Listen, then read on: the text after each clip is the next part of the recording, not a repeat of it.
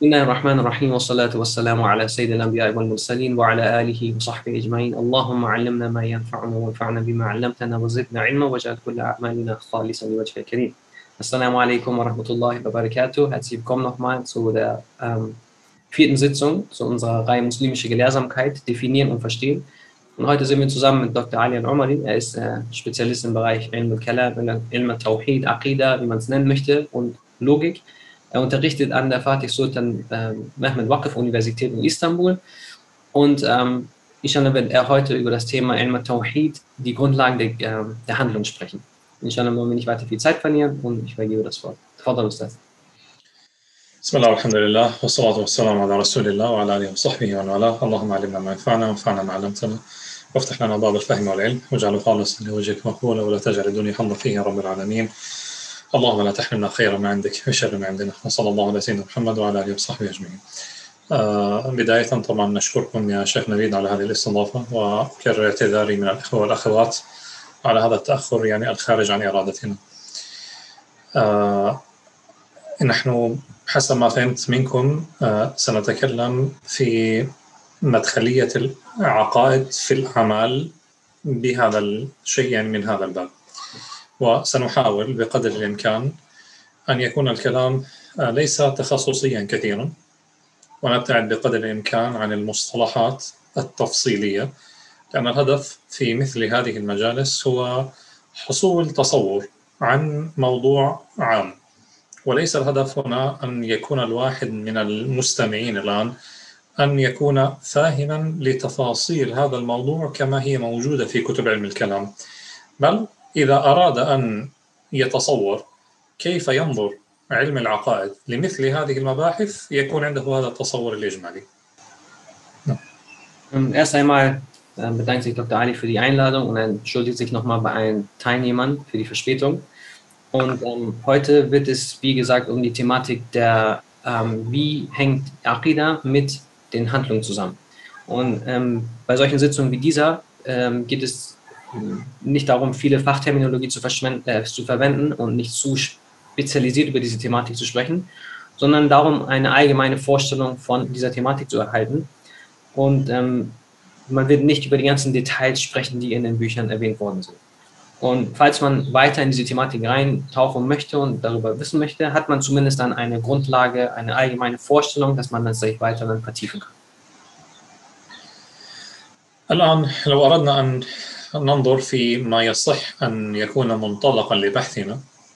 فعادة عادة هناك قاعدة هي قاعدة منطقية فلسفية كلامية وهي أن أي دليل يجب أن يرجع إلى معلومة ضرورية. ونقصد بالأمر الضروري يعني هو أمر إدراكه لا يحتاج إلى دليل مستقل بل بمجرد أن نتصوره نصدق بوجوده Ähm, als Anfangspunkt für so eine Thematik, wenn wir über diese Thematik sprechen wollen, dann gibt es eine Grundlage oder ein Prinzip, das man in den verschiedenen Wissenschaften hat, wie in Philosophie, in Aqidah oder Theologie oder in der Logik.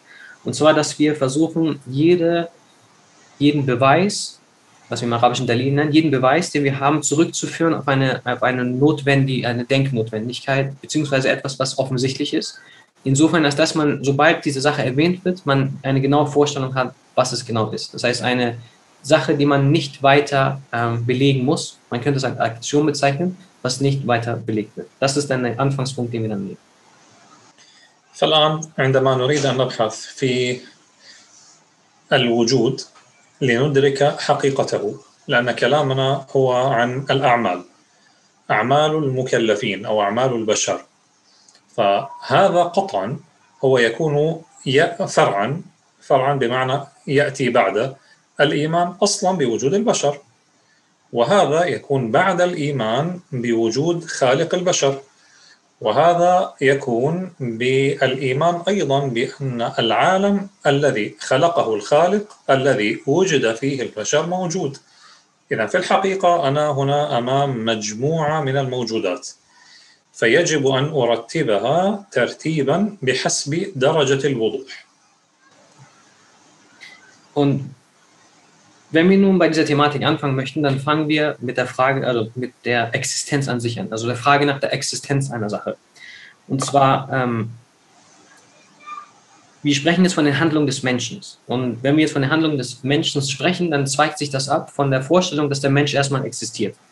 Und dass dieser Mensch, der existiert, erschaffen worden ist von einem Schöpfer. Und dadurch, dass der Schöpfer auch existiert.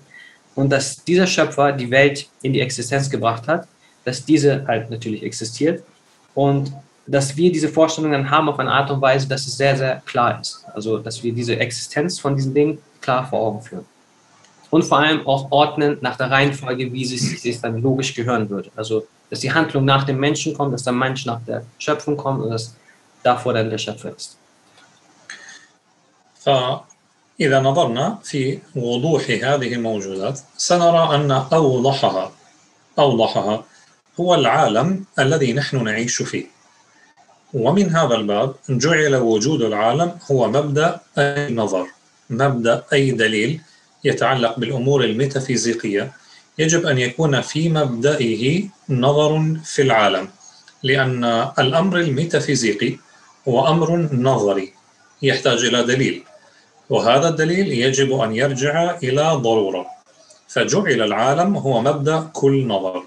طبعا هذا الكلام هو الكلام يعني علم الكلام والفلسفة والمنطق ظهرت فلسفات يعني صوفية إشراقية اختلفت عن هذا المبدأ ولكن هذا الذي نحن يهمنا هذا هو الطريق العقلاني أنا أعتذر يا شيخ نويد إذا كنت أنا أصعب المصطلحات سأحاول أن أقلل الكلمات وأقلل المصطلحات تفضل.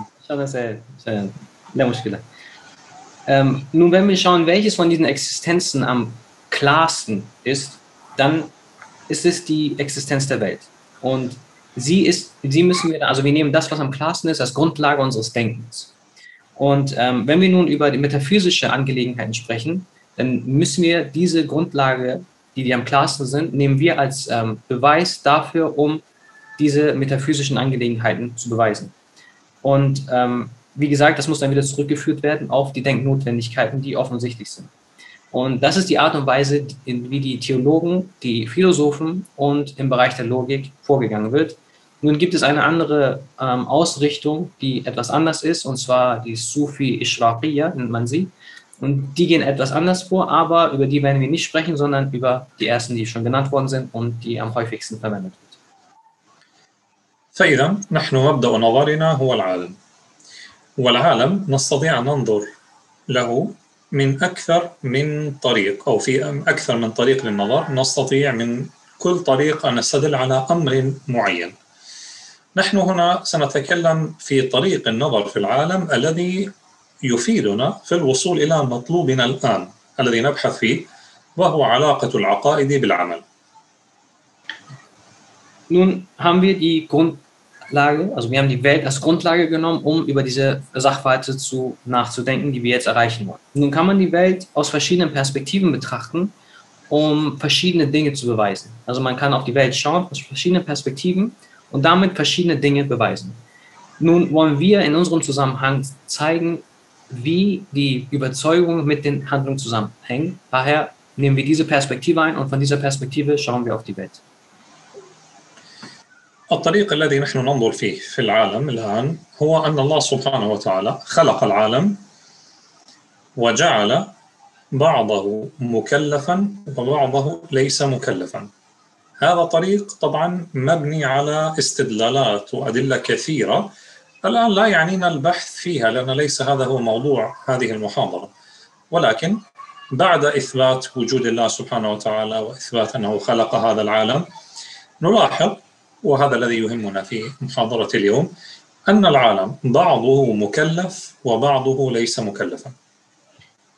Nun stellen wir fest, dass ähm, diese Welt erschaffen worden ist von einem Schöpfer, den wir Allah nennen, und er diese Welt so erschaffen hat, dass ein Teil dieser Welt ähm, zur Verantwortung gezogen wird für ihre Handlung und ein anderer Teil nicht zur Verantwortung ge äh, gezogen wird für die Handlung. Das heißt, wir teilen die Welt in diese zwei Bereiche auf. Man wird zur Verantwortung gezogen und nicht zur Verantwortung gezogen, was wir als Mukallaf und rein Mukallaf im Arabischen bezeichnen. Nun, diese Einteilung basiert auf viele natürlich verschiedene Belege und ähm, Grundlagen, die man hat, um zu beweisen, dass diese Einteilung vorhanden ist. Nur damit werden wir uns nicht beschäftigen jetzt, sondern wir gehen halt eben davon aus, dass, die, dass es einen Schöpfer gibt, er hat diese Welt erschaffen und diese Welt teilt sich auf in Wesen, die zur religiösen Verantwortung gezogen werden und diejenigen, die nicht zur Verantwortung gezogen werden. طبعا هنا نحن محتاجون أن نعرف ما معنى مكلف لأن هذا وإن كنا يعني قلنا لا نستخدم الاصطلاحات لكن هذا أمر لا يمكن يعني أن نتجاوزه أو أن نستبدله بلفظ آخر ما معنى مكلف Nun müssen wir den Begriff Mukallaf, also religiös verantwortlich, definieren. Und wir wollten zwar nicht viele ähm, Fachtermini verwenden, aber wir sind halt notgedrungen, diese ähm, Definition vorzunehmen, damit wir verstehen, was es überhaupt heißt, religiös verantwortlich zu sein oder im Arabischen Mukallaf zu sein oder den Begriff, den man kennt, Teklif. Was bedeutet das eigentlich? ربما لو أردنا أن نضرب مثالا للتقريب فنتصور مثلا أن هناك مبنى فيه جامعة وهذه الجامعة فيها قوانين تضبط عمل الجامعة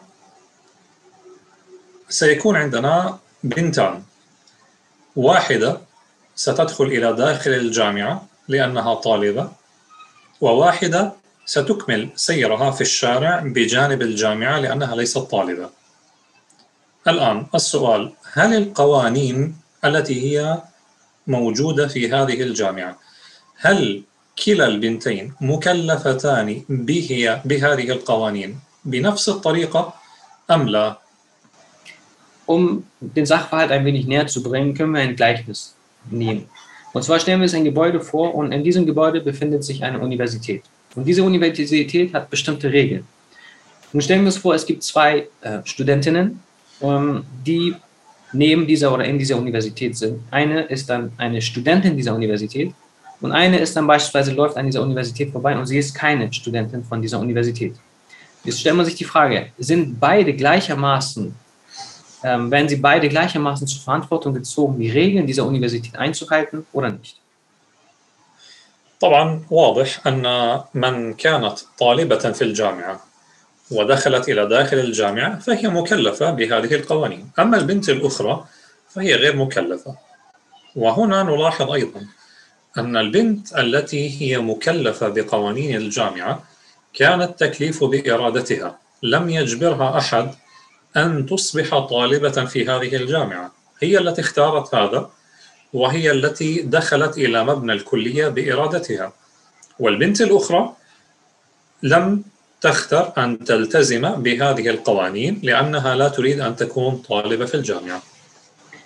Nun ist es offensichtlich, dass die äh, Studentin, die Studentin, also die eine, eine Dame, die Studentin ist, ähm, zu verantworten, also sie ist Mukallaf, also sie ist verantwortlich, die religiösen, äh, nicht die religiösen, Entschuldigung, die Regeln dieser Universität einzuhalten und die andere Person eben nicht. Was noch wichtig ist hier festzustellen, ist, dass diejenige, die Studentin ist, sie hat mit ihrem eigenen Willen ähm, die Entscheidung getroffen, Studentin zu sein bei dieser Universität und eben diese Regeln einzuhalten. Und bei der anderen, sie hat sich entschieden, dafür nicht Studentin zu sein und muss eben die Regeln nicht einzuhalten. Die sind also eine ist äh, also verantwortlich und die andere nicht. Also eine ist mukallaf, die andere nicht. طبعا هذا المثال سنرجع له إن شاء الله بعد قليل ولكن خلاصته هي هذه التي قلناها أن التكليف أن يكون الإنسان في حالة يصبح فيها مكلفا بمعنى يجب عليه إطاعة أوامر ونواهي وإن لم يصل إلى هذه المرحلة فلا تتعلق به هذه الأوامر والنواهي. كما أن البنت عندما حصلت فيها الصفة أنها طالبة أصبحت مأمورة ومنهية والبنت الأخرى التي لم تحصل فيها صفة الطالبة لم تكن مأمورة من هي كذلك الإنسان. إذا حصل فيه وصف معين أو مجموعة أوصاف معينة أصبح مكلفا يعني الله يخاطبه بالأوامر والنواهي. إذا لم تحصل هذه الأمور فليس مخاطبا Wir werden auch später auf dieses ähm, Gleichnis weiter eingehen und zurückkommen, aber worauf wir es eigentlich ähm, noch zusammenfassend sagen wollen bezüglich dieser, dieses Gleichnisses. Und zwar ist es so, dass wenn ein, eine Person einen bestimmten Zustand erreicht oder eine bestimmte, bestimmte Eigenschaft, insofern eine Person jetzt zum Beispiel eine Studentin an einer Universität ist, dann muss, muss diese Person sich an bestimmte Gebote und Verbote halten. Wenn man diesen Zustand eben nicht hat, in dem Falle von Studentin, dann muss man diese Gebote und Verbote nicht einhalten. Das heißt, eine Person, die als Studentin bezeichnet wird in diesem Gleichnis, muss sich an diese äh, Gebote und Verbote halten, weil sie die Beschreibung oder Eigenschaft hat, Studentin zu sein und bei der anderen eben nicht. Genauso ist es bei einem Menschen. Wenn ein Mensch bestimmte Eigenschaften aufweist, dann ist dieser Mensch ab diesem Zeitpunkt Adressat von der göttlichen Anrede. الآن وصلنا إلى أن الإنسان أو العالم يعني بعضه مكلف وبعضه ليس مكلفا والمكلف هو الإنسان. هذا علمناه بدليل الشرعي. الإنسان هو المكلف بمعنى أن الإنسان هو المخاطب بالأمر والنهي. الله لا يخاطب القطة بالصلاة والصيام ولا يخاطب مثلا الملائكة بالصلاة والصيام. المكلف هو الإنسان والجن وهذا أيضا أمر شرعي. لا يوجد عليه دليل عقلي أن الجن مكلفون أم لا. فنحن نقول عقلا يمكن وجود كائنات أخرى غير الإنسان مكلفة ويمكن أن لا توجد. لكن الدليل الشرعي بين أنها مكلفة وأن النبي صلى الله عليه وسلم خاطبهم ودعاهم إلى الإسلام فمن هذا الباب نحن صدقنا بأن المكلف هو الإنس والجن Und aus dieser Perspektive heraus sehen wir, dass die Welt nun sich aufteilt in diejenigen, die äh, religiös zur Verantwortung gezogen werden, also Mukallaf sind, und diejenigen, die es nicht sind. Woher wissen wir das? Das ist ein Beleg aus der Scharia, also der Offenbarung, also der göttliche Rede. Daher wissen wir, also aus dieser göttlichen Reden heraus, wissen wir, dass es diese Einteilung gibt und dass der Mensch ganz spezifisch zur Verantwortung gezogen wird für die Verantwortung und eben Adressat ist für bestimmte religiöse Handlungen wie das Gebet und im Fasten. Und gleichzeitig wissen wir, dass eben diese Adresse, die, ähm, äh, die Scharia oder die göttliche Anrede nicht gerichtet ist an beispielsweise eine Katze oder Tiere und so weiter. Darüber hinaus wissen wir, dass Djinn beispielsweise ebenfalls religiös verantwortet, äh, zur Verantwortung gezogen werden, also Mukallaf sind. Und das wissen wir ebenfalls wieder durch die Scharia. Es hätte auch so sein können, also rational gesehen, dass, es, dass sie nicht Adressaten sind, aber aufgrund der Offenbarung wissen wir, dass sie von dem Propheten zum Islam aufgerufen worden sind und dass sie auch die bestimmten Gebote und Verbote einhalten müssen. Ja. طبعا لا يفيدنا البحث في كيفية تكليف الجن لأن وجودهم أصلا وجود ميتافيزيقي وبالتالي تكليفهم أيضا تكليف ميتافيزيقي. نحن فقط وصلنا أن الجن منهم مؤمن ومنهم كافر. لكن كيفية تكليفهم كيفية عبادتهم هذا كله البحث فيه يكون عبثيا لأنه بحث ميتافيزيقي والأمور الميتافيزيقية إما أن يستدل عليها عقلا أو شرعا. ولا يوجد اصلا بحث عقلي في كيفيه التكليف هو بحث شرعي والنصوص الشرعيه لم تبين لنا هذا التكليف اذا انحصر البحث في التكليف على تكليف الانس فقط Nun, wenn wir über die Djinn sprechen dann, ähm, und ihre religiöse Verantwortung, dann wissen wir nicht, wie diese genau aussieht.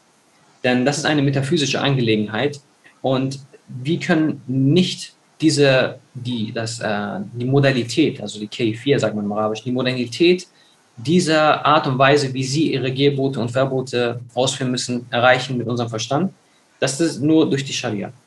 Nun, grundsätzlich gibt es ähm, zwei verschiedene Art und Weisen, die auf ähm, metaphysische Angelegenheiten zu nachzuvollziehen, entweder durch den Verstand oder durch die Scharia. Das heißt, die Offenbarung teilt uns das mit. Nun, beschränkt sich, was die Handlungen angeht, dieser Bereich auf die Scharia. Denn wir können nicht nach unserem Verstand herausfinden, wie bestimmte Handlungen vollzogen werden müssen. Und daher wäre es ähm, unsinnig und eine Zeitverschwendung, oder besser gesagt unsinnig, ähm, zu fragen oder nachvollziehen zu wollen, wie genau die Handlungen von Jinn aussehen, weil wir diese nicht mit unserem Verstand erreichen können und diese auch nicht in der Offenbarung für uns dargelegt worden sind. Daher beschränken wir uns hinsichtlich der Frage von Taklif, also religiöse Verantwortung, auf den Menschen.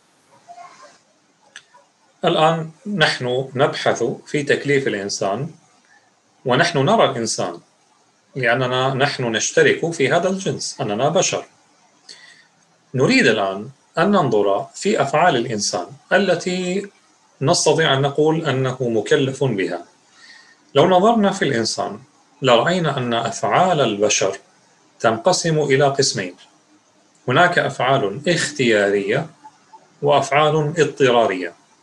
أفعال اختيارية يكون الإنسان قبل أن يفعل الفعل يريد أن يفعله. كأن أقول الآن أنا أريد أن أشرب الشاي فأنا حصلت عندي إرادة لشرب الشاي ثم يصدر مني هذا الفعل. هذا يسمى الفعل الاختياري.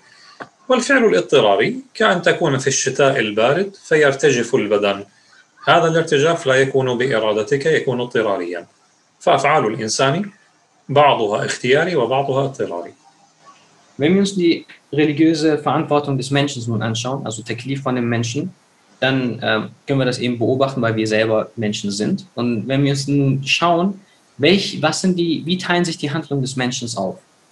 Dann sehen wir, es sind zwei Arten von Handlungen, die der Mensch vollzieht. Entweder sind sie gewollt oder sie sind gezwungen.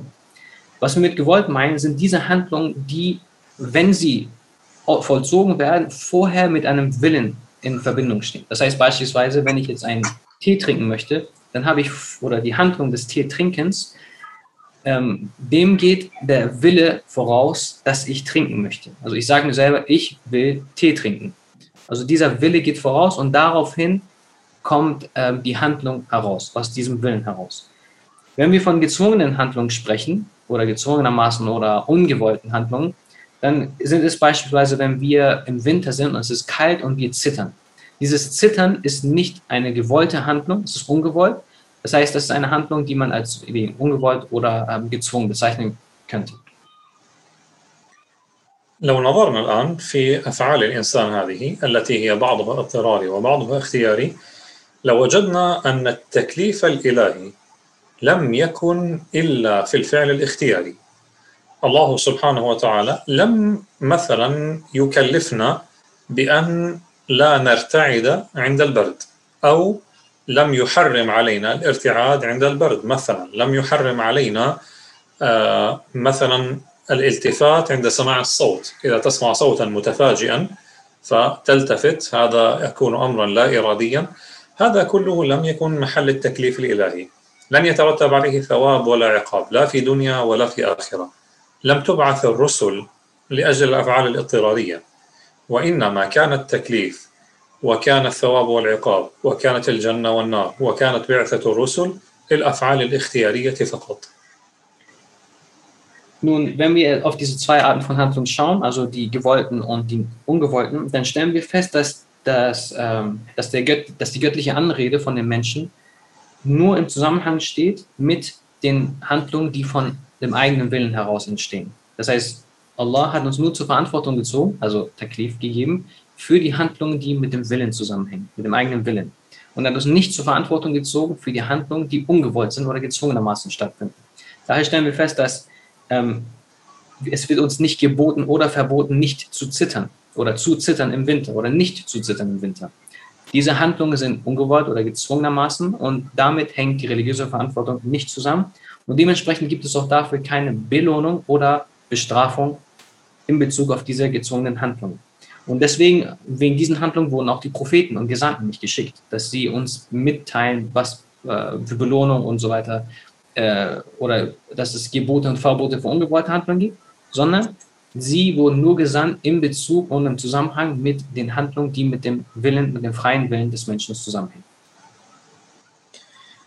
إذا التكليف إنما هو حاصل في الأمور الاختيارية وقلنا الأفعال الاختيارية تكون بعد إرادتها نحن نريدها ثم بعد إرادتنا لها يحصل الفعل هنا سنلاحظ أن الإرادة لا تكون إلا في الأمر المعلوم أنا لن أريد أمرا مجهولا إذا كنت أمر أنا لا أعرفه أبدا ولا أتصوره أبدا إذا كيف ستحصل في نفسي إرادة لطلبه؟ فالإرادة تابعة للعلم. Und genau. Wenn wir uns nun diese Handlung anschauen, die mit Taklif zusammenhängen, mit der Verantwortung, dann sind das nur Handlungen, die mit der ähm, Entscheidung oder der, der, Entscheidung des Menschen zusammenhängen, also Ikhtiariya. Und diese Handlungen, also wir haben äh, den Willen und dann aus diesem Willen heraus entstehen die Handlungen. Und wir stellen auch fest, dass wenn wir einen Willen haben, dann können wir nur Dinge wollen, die wir wissen. Wir können nicht etwas wollen, was wir nicht wissen, was uns unbekannt ist. Das heißt, unser Wille hängt nur mit dem zusammen, was wir wissen und kennen und kann nicht zusammenhängen mit dem, was wir nicht kennen, was uns unbekannt ist. Daher ist die, der Wille folgt nach dem Wissen über eine Sache. الآن إذا قلنا بأن الإرادة تابعة للعلم يجب أن نلاحظ أمرا دقيقا ومهما. العلم يكون هو حصول المعلوم في الإنسان. لا نستخدم مصطلحات قلنا فنحاول أن نبسطها. الآن مثلا آه، أظن الشيخ نبيد بعض الحضور أو أغلبهم ربما أتراك صحيح؟ فنبقى على مثال الشاي لأن هذا شيء مقدس عند الأتراك. فمثلا هذا الشاي فرضا الشاي مفيد عند الأتراك مفيد. وبالتالي عندما يريد الإنسان أن يشرب الشاي هذا هذه الإرادة تكون بعد علمه بأن الشاي مفيد. طيب لو أتينا بإنسان آخر يرى هذا الإنسان مثلا أن يعني اليوم كنت أتكلم مع واحد يقول لي آه، الشاي هذا سم قاتل يجب أن لا تشربه. الغريب أنه تركي يعني هذا كان شيئا عجيبا جدا. فهنا أصبح عندنا إنسان أراد شرب الشاي لعلمه بأنه مفيد وإنسان أراد ألا يشرب الشاي لعلمه بأنه ضار. السؤال الآن شرب الشاي مفيد أم ضار؟ نعم مفيد طبعا بالنسبة لك Nun haben wir festgestellt, dass, die, ähm, dass der Wille dem Wissen folgt. Und ähm, hier kommt jetzt eine präzise Angelegenheit und ähm, damit wir nicht ähm, eintauchen jetzt in bestimmten Fachterminologien, nehmen wir ein Beispiel und dadurch, dass die meisten Teilnehmer wahrscheinlich Türken sind, nehmen wir das Beispiel vom Tee. Und ähm, wir sagen, dass Tee nützlich ist. Wir stellen fest, Tee ist nützlich oder gesund, wie wir es auch bezeichnen möchten. Und nachdem man diese Feststellung gemacht hat, möchte man eben, hat man den Willen, Tee zu trinken, aufgrund des Nutzens, den es hat. Nun kommt eine andere Person und behauptet genau das Gegenteil. Und er hat, es, er hat gesagt, dass heute gerade jemand zu ihm gesagt hat, dass Tee äh, ein tödliches Gift ist und man es nicht trinken sollte. Und, ähm, und komischerweise war das ein Türke und daher auch nochmal ein bisschen ungewöhnlich, diese ganze Angelegenheit. Nun stellt sich aber die Frage, wir haben eine Person, die sagt, es ist nützlich und die andere Person sagt, es ist schädlich. Wie gehen wir jetzt nun mit dieser Handlung des Teetrinkens um? طيب الآن في هذا المثال هل نستطيع أن نعرف الحقيقة في مثال الشاي؟ الجواب نعم نحن قادرون لماذا؟ لأننا يمكن مثلا أن نفحص الشاي نذهب إلى المختبر نضع الشاي في المختبر فيحلله فيرى أن فيه مواد قد تكون نافعة قد تكون ضارة. نستطيع الآن أن نعرف حكمه. فإذا هذا الاختلاف استطعنا أن نصل إلى جواب. هذا الجواب يكون جوابا حقيقيا قطعيا بالاستعانة بالعلم التجريبي. Nun können wir herausfinden, was die Realität vom Tee ist. Also Realität insofern, als das ist, ist es nützlich oder ist es schädlich? Können wir es herausfinden? Ja, wir können es offensichtlich herausfinden, indem wir es untersuchen. Wir bringen es in ein Labor und untersuchen die Bestandteile vom Tee.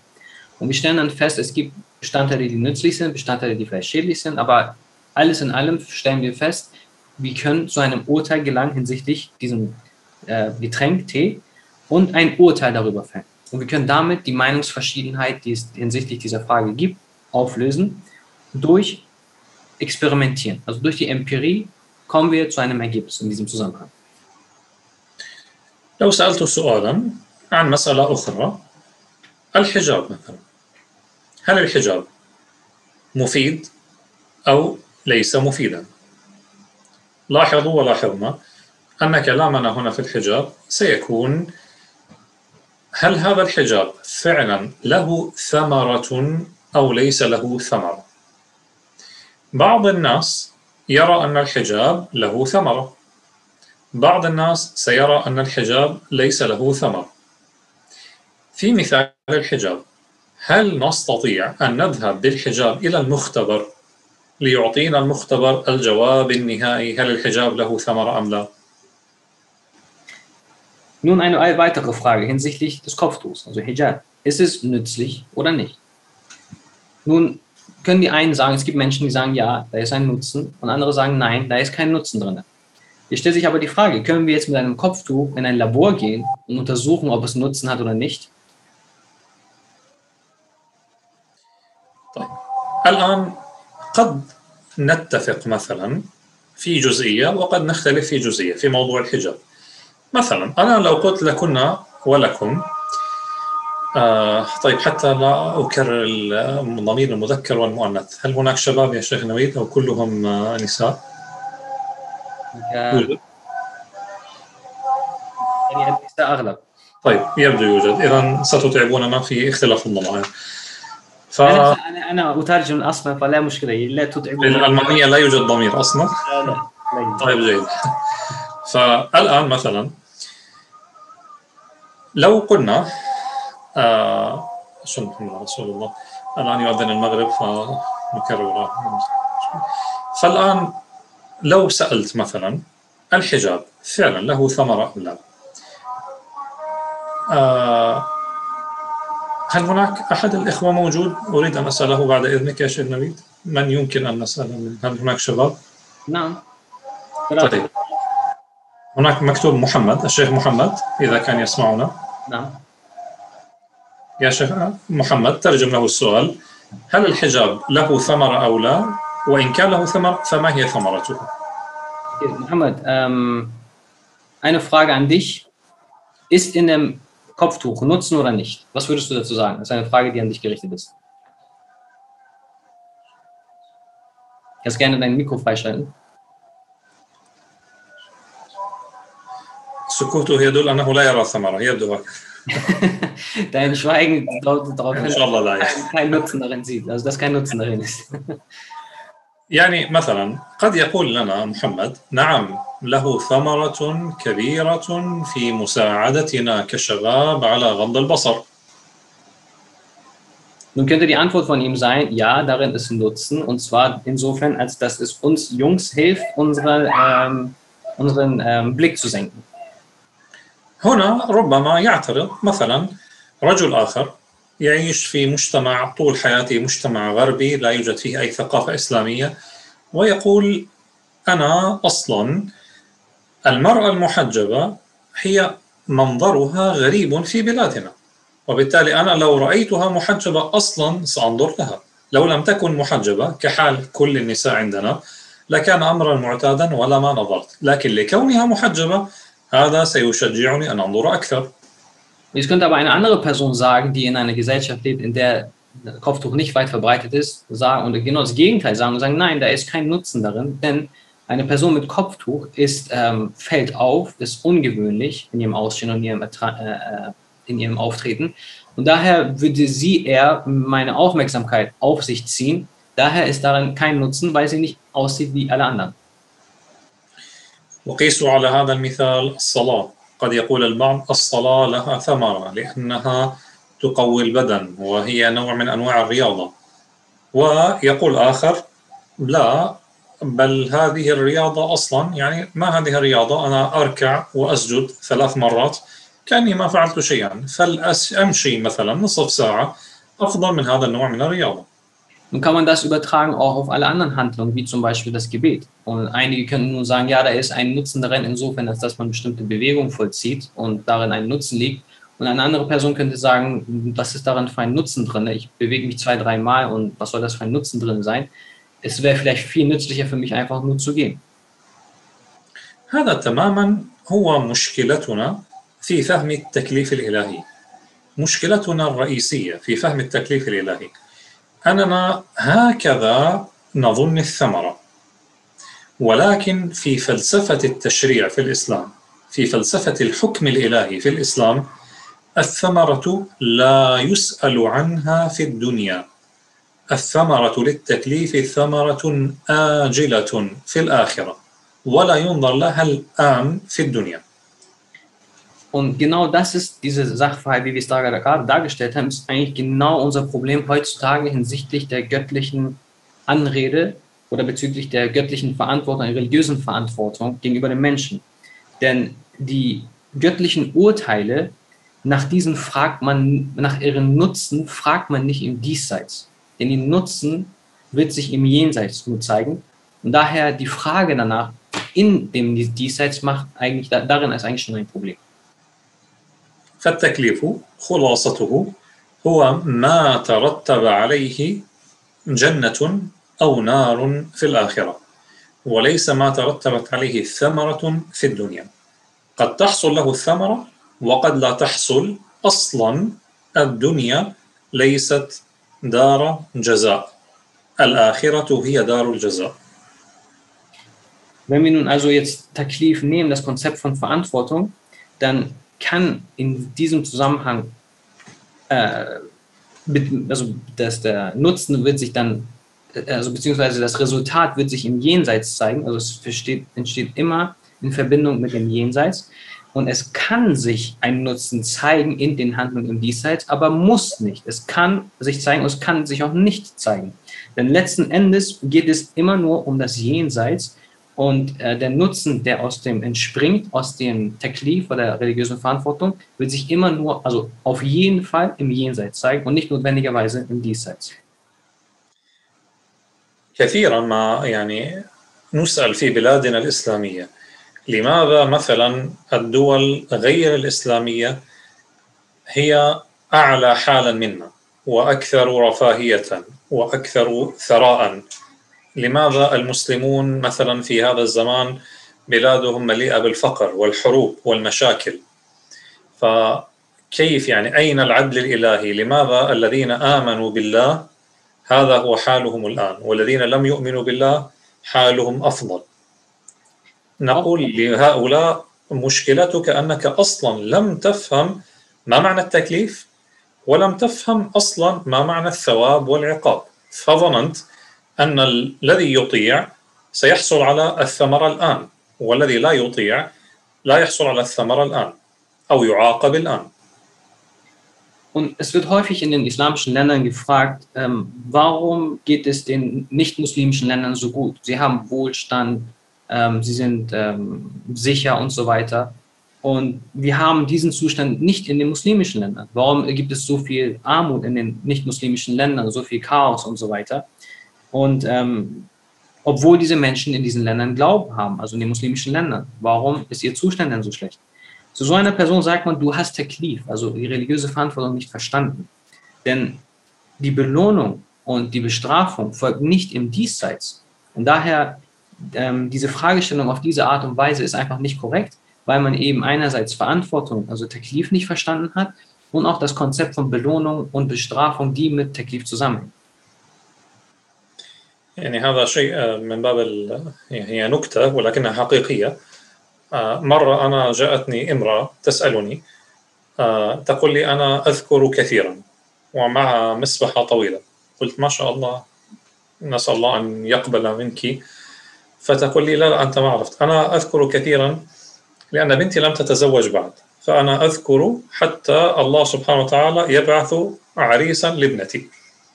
هكذا أصبحنا نتعامل مع مفهوم التكليف Und jetzt eine kurze Anekdote, sie ist aber auf jeden Fall äh, eine Realität und passt zu diesem Ganzen. Es kam einmal eine Frau zu Dr. Ali und hat gesagt, ich mache sehr viel Dhikr und hat einen so langen Misbaha, also Tasbih. Und Dr. Ali meinte, ja, mashallah, schön, möge Allah es akzeptieren und äh, Belohnung dafür geben. Und sie meinte, nee, ich mache das, weil meine Frau noch, äh, meine Tochter noch nicht geheiratet hat und ich mache es mit der Hoffnung, dass sie einen guten Mann damit abbekommt. Und wie gesagt, da wieder das Problem, dass nicht verstanden worden ist, was, worum es eigentlich geht. طيب إذا حتى يعني لا نشعب الموضوع. نحن قلنا بأن التكليف إنما هو في الأمور الاختيارية وليس في الأمور الاضطرارية. والأمور الاختيارية تابعة للعلم وعلمنا مختلف. نحن لا ننظر إلى الأمور بطريقة واحدة. كل إنسان يفكر بحسب معلوماته السابقة بحسب تربيته بحسب دينه الذي يعتقد به وبالتالي نحن سنصل إلى علوم مختلفة وبالتالي إرادات مختلفة um damit die Sachen jetzt nochmal zusammenzubringen, um nicht zu meinen, dass sie durcheinander kommen. Wir haben festgestellt, dass Teklif, also religiöse Verantwortung, im Zusammenhang steht mit den willentlichen Handlungen, also mit dem Willen des Menschen. Und dieser Wille hängt zusammen mit dem Wissen eines Menschen. Nun stellen wir fest, dass das Wissen einer, von einem Menschen sehr unterschiedlich ist. Die einen wissen mehr, weniger und so weiter. Und ähm, es hängt auch stark damit zusammen, was diese Person gelernt hat, was für eine Erziehung sie hat, welche Perspektive auf das Leben sie hat und so weiter. Und dass ähm, dadurch die Unterschiede in den Menschen dann entstehen.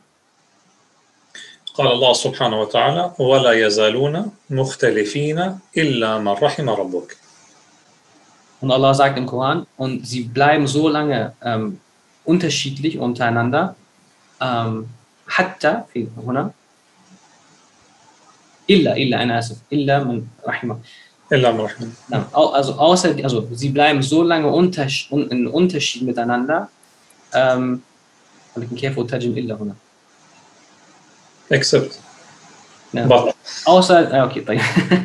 ähm, bis könnte man hier sagen in dem Zusammenhang, bis Allah oder außer denjenigen, die Allah ähm, barmherzig gegenüber ist. Tut mir leid für die schlechte Übersetzung, aber es ist schwierig hier zu übersetzen.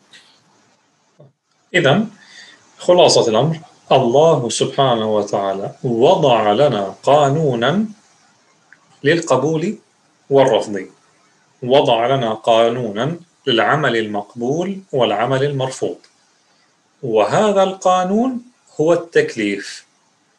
إذا التكليف هو قانون وضعه الله سبحانه وتعالى وهذا القانون إذا أصبح الإنسان بهيئة معينة بالغا عاقلا سليم الحواس أصبح هذا القانون الإنسان ملزم به.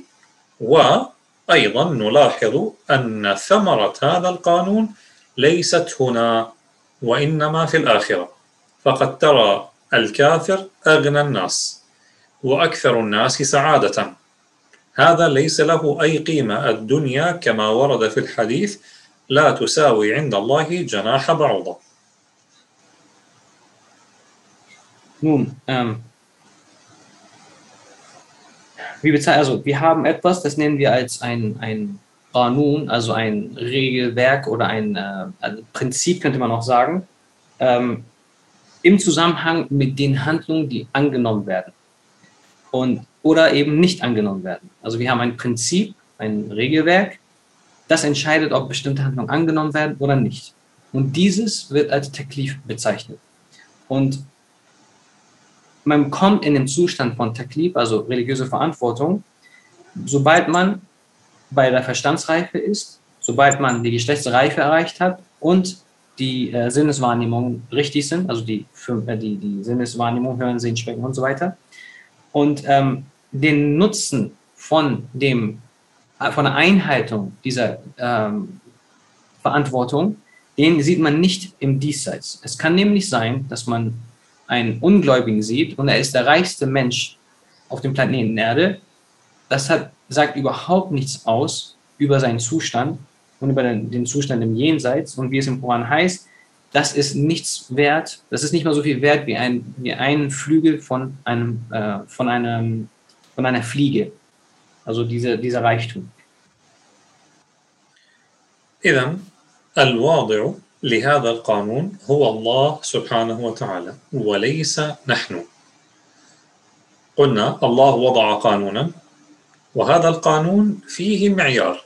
ما هو المقبول وما هو المرفوض؟ وهذا الذي قال العلماء معنى الحسن ما حسنه الشرع والقبيح ما قبحه الشرع. الذي حسنه الشرع يعني هذا الذي يقبله الله منا. والذي قبحه الشرع يعني هذا الذي لا يقبله الله منا.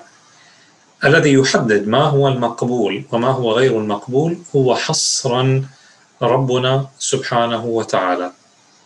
الانسان ليس له مدخليه في الحكم في الفعل المقبول عند الله والفعل غير المقبول عند الله Und derjenige, der diese, dieses Prinzip oder diese, diese Regeln festgelegt hat, ist Allah und nicht der Mensch. Und das, was akzeptiert wird und was nicht akzeptiert wird, bezeichnet man in der Scharia, also in, dem, in diesem Kontext, als gut und schlecht. Also Hassan und Qabih. Das sind halt Fachthemen, die man verwendet. Und Hassan wortwörtlich ist schön oder gut. Und das sind die Dinge, die akzeptiert werden von Allah. Und Qabih, also schlecht und hässlich, könnte man auch sagen, sind die Dinge, die nicht akzeptiert werden. Was nun gut oder schlecht ist, schön oder hässlich ist, das entscheidet nur Allah und darin hat der Mensch keinen Einfluss. Ähm, darin hat, also in diesem Kontext, ist, geht alles nur auf Allah zurück und seinem Willen und der Mensch hat absolut gar kein Sagen in diesem Zusammenhang. طبعا يجب أيضا هنا الا يحصل عندنا خلط. قد أقول مثلا أني أنا والإنسان البوذي والإنسان النصراني والإنسان اليهودي قد نتفق الآن جميعنا أن الصدقة على الفقير هذا أمر طيب أمر حسن فنصل له حتى وإن كنا لا نعتقد بدين واحد جميعا. لكن ليس هذا الذي نقصده بالتكليف. الذي نقصده بالتكليف أن الصدقة على الفقير ستدخلني الجنة.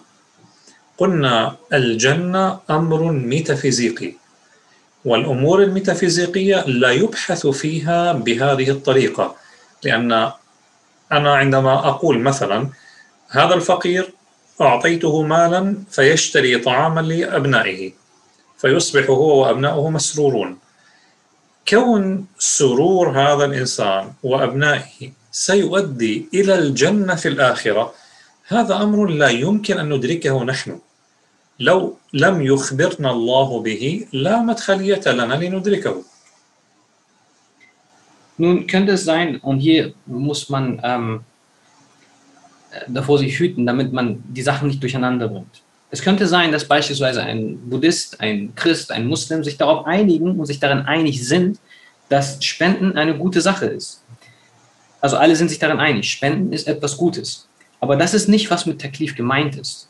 Denn wenn wir spenden, dann tun wir das, weil wir die religiöse Verantwortung haben, es zu tun. Insofern, als dass die religiöse Verantwortung zusammenhängt mit dem Jenseits und der Belohnung im Jenseits. Und diese, diese Spende hängt, wie gesagt, mit einer metaphysischen Sache zusammen, denn religiöse Verantwortung, haben wir festgestellt, ist eine metaphysische Angelegenheit, die von Allah kommt, da er die Menschen adressiert. Und diese metaphysische Ebene können wir nicht erfassen. Und wir müssen darüber informiert werden.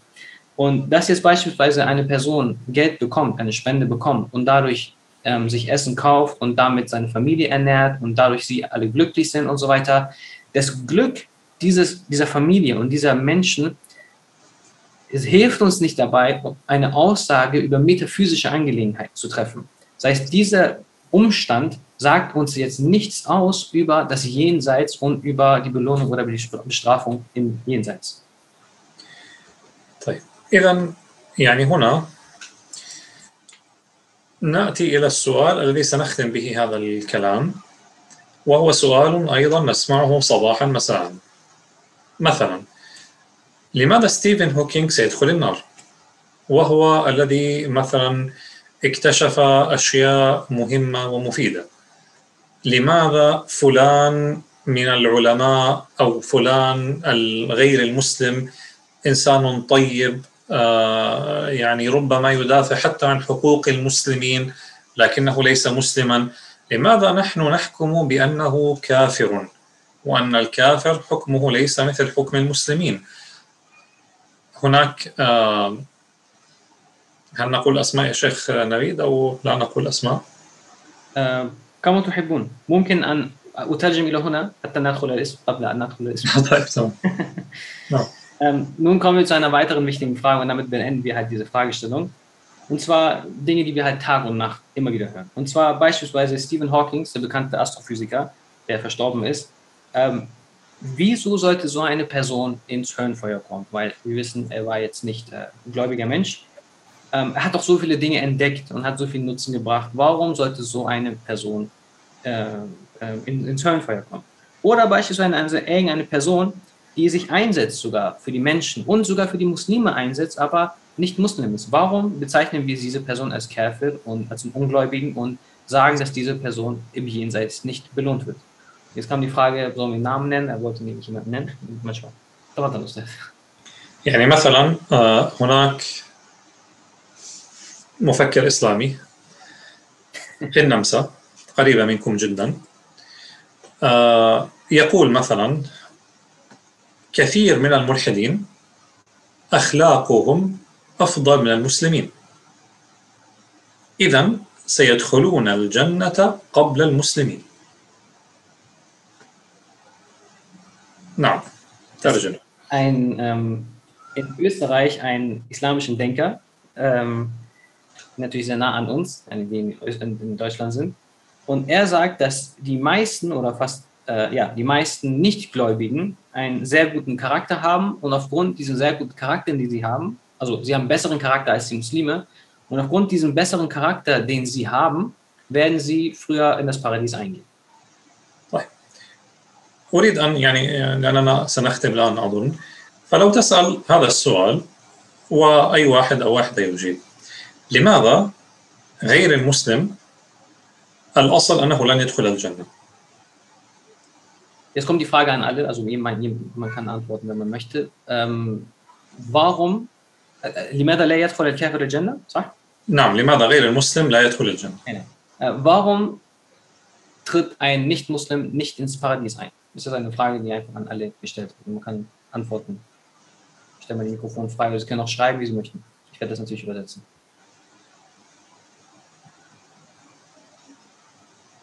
Nun, einer. وعدم الإجابة يدل أنهم موافقون أو غير موافقون. ثاني جواب هنا. لأن هدف الوجود هي عبادة الله. هدف الوجود عبادة الله. طيب هذا جواب أكيد من من بنت صحيح؟ صحيح؟ طيب تمام. Sagt, die Antwort ist sicherlich von einer Dame und das stimmt. Ähm, جواب طيب. أخرى ولا جواب آخر نعم ان الله حدد هذا يعني الله وضع هكذا نعم هذا الجواب لطيف من من صاحب هذا الجواب؟ بنت أو برايفت تمام اذا لا لا تقول لا لا لا أقول أسماء أصلا يعني ولكن طيب. هذا تماما تماما هذا السؤال لماذا غير المسلم لن يدخل الجنة؟ هذا تماما يساوي لماذا الظهر أربع ركعات؟ هذا تماما لماذا الصلوات خمسة؟ لماذا الصلوات خمسة؟ لأن الله وضع قانون التكليف. الصلوات خمسة. لماذا آه المسلم غير المسلم عفوا الأصل أنه لن يدخل الجنة؟ تماما هذا مثل سؤال لماذا نصوم رمضان وليس شوال؟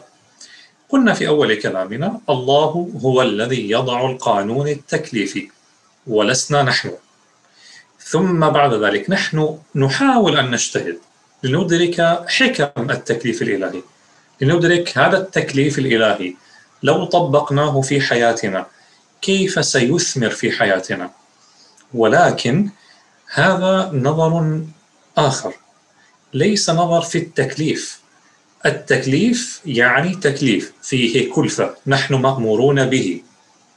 هذا الأمر نحاول أن ننظر الآن. إن طبقناه ربما نستفيد منه في الدنيا أيضا وليس فقط في الآخرة. فنحاول أن نرى كيف نستفيد منه في الدنيا. الزكاة إذا طبقناها لا يعود هناك فقراء في الدنيا. هذا شيء جيد نعم. لكن ليس هذا هو أصلا الذي لأجله نزكي. نحن نزكي لأن الله أمرنا أن نزكي. عفوا أنا نسيت أن أترجم الأجوبة التي أتت هكذا مباشرة. Ähm, die, die Antworten, die kamen, war, ähm, weil der Sinn unserer Existenz die Anbetung Gottes ist. Und da war die, ähm, Dr. Ali meinte, es ist wahrscheinlich eine Dame, die das gesagt hat. Meinte ich, ja, korrekt. Eine andere Person hat gesagt, weil Allah es so bestimmt hat. Und er hat gesagt, ja, das ist eine gute Antwort. Und daraufhin hat er dann ähm, eben jetzt weiter ausgeführt und gesagt, dass die Frage, warum kommt ein Nicht-Muslim im Jenseits ins Höllenfeuer, ist genauso wie die Frage, warum beten wir mittags vier Raka? Warum beten wir nicht fünf? Die Anzahl der Gebetseinheiten, so wie sie sind. Also es ist genau dasselbe zu fragen, warum kommt der Nicht-Muslim ins Höllenfeuer, ist genauso wie jetzt würde man fragen, warum ähm, beten wir ähm, mittags vier und nicht fünf und so weiter. Das ist genau dasselbe. Und ähm, denn wir haben, wie gesagt, festgestellt, dass diese Dinge einfach zusammenhängen mit dem Jenseits und die Belohnung damit hängt im Jenseits zusammen. Das Einzige, was wir machen können, ist uns darum bemühen, ähm, dass die Weisheiten hinter diesen ähm, Verantwortung zu verstehen. Das heißt, versuchen zu verstehen, welchen Nutzen könnte ähm, das Fasten oder das Beten oder die Sadaqa haben oder das Spenden haben im Diesseits. Aber dieser Blick, um die Weisheit dahinter zu verstehen, ist eine völlig andere Perspektive und hat nicht mit dem Taklif, mit der Verantwortung selber zusammen. Denn Taklif selber kommt von einem Wort von Kulfa, kommt von Anstrengung. Und ähm, wenn, wenn wir das als, und sie ist und bleibt, wie sie ist und ändert sich nicht. Und die, der Blick die Weisheit dahinter zu verstehen, das ist, wie gesagt, ist eine andere Perspektive. Wenn wir nun Beispiel ähm, die Sadaqa nehmen, also die Spende, dann könnte man sagen, okay, das, der Nutzen könnte darin liegen, dass man ähm, armen Menschen hilft, dass man die Armut damit beseitigt beispielsweise. Das, das ist gut, das kann sein, das ist eine schöne Sache, wenn man das so sieht. Aber wir spenden nicht, um Armut aufzuheben, sondern wir spenden, weil es am Ende des Tages eine religiöse Verantwortung ist. فإذا هذا هو خلاصة ما يقال في هذا المقام.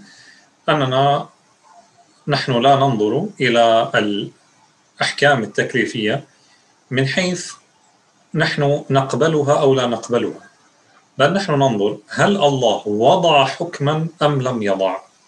فإن كان الله وضع حكما وهذه بالمناسبة ليس مجرد دعوة يعني أن يقول الإنسان وهذا نرى عند بعض المتشددين مثلا يقول لك هذا حلال هذا حرام. تقول له لماذا؟ الله قال. الله لم يقل ربما في بعض الأحكام. أنت تظن أن الله قال. فإذا ليس كل من يدعي أن الله وضع حكما نحن نصدقه.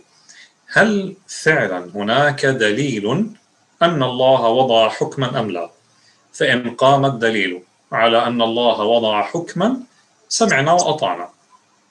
أيضا إذا كان الله وضع حكما الله لا يجبرك على هذا الحكم بل مثال نرجع إلى مثال الجامعة البنت التي اختارت بإرادتها أن تلتحق بالجامعة لم يجبرها أحد هي اختارت فإذا دخلت في الجامعة أصبحت ملزومة بقوانينها البنت الثانية اختارت أن لا تدخل الجامعة أنت حرة وبالتالي كل قوانين الجامعة لا يجب عليك أن تطبقيها.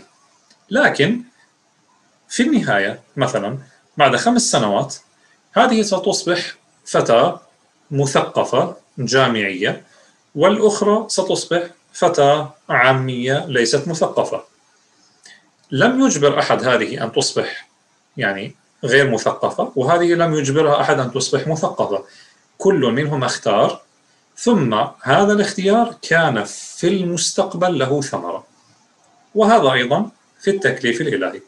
الله قال لنا لا إكراه في الدين. لا يجبرك أحد أن تصوم أن تصلي أن تصبح مؤمنا أصلا. هذا لا أحد يجبرك به. ولكن إذا اخترت الإيمان فسترى الثمرة في الآخرة. إذا اخترت عدم الإيمان أو عدم تطبيق أحكام الله سبحانه وتعالى فسترى أيضا العقوبة في الآخرة. في الدنيا أنت مختار. في الآخرة أصلا ليست الآخرة محل تكليف. التكليف ينتهي بالموت. وبالتالي في الآخرة إما ثواب فقط أو عقاب فقط. ينتهي التكليف لانتهاء الإرادة في الدنيا. والله أعلم. Und ähm, abschließend, ähm, zusammenfassend zu dieser Thematik, sagen wir, dass Taklif, also die religiöse Verantwortung, dass ähm, wir hinsichtlich dieser Fragestellung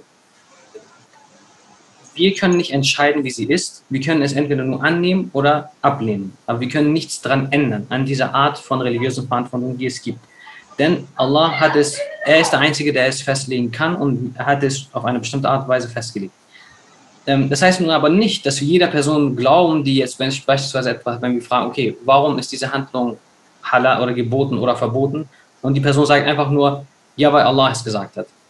Wir akzeptieren nur das, wofür es einen Beleg gibt. Das heißt, nur weil jemand sagt, ja, Allah hat es gesagt, heißt es nicht, dass es so ist, sondern wir müssen erstmal schauen, welche Beweislage oder welche Belege gibt es dafür. Ähm, und weiter, und es geht halt darum, dass ähm, Allah zwingt uns im Diesseits nicht, diese Gebote einzuhalten. Er zwingt uns nicht dazu. Wir sind frei. Wir haben einen freien Willen, diese Gebote einzuhalten oder nicht. Und damit kommen wir zu dem ähm, Gleichnis zurück mit den zwei Studenten oder zwei Mädchen oder zwei Damen. Die eine, die an der Universität war und die andere, die nicht an der Universität war. Ähm, diejenige, die an der Universität war, sie hat es freiwillig gemacht. Und sie hat sich freiwillig bei dieser Universität beispielsweise eingeschrieben und sich freiwillig ähm, dazu verpflichtet, diese Regeln von dieser Universität einzuhalten. Die andere Person hat es nicht gemacht und sie ist dann auch nicht ähm, gebunden an die Regeln, die, die Universität aufzwingt.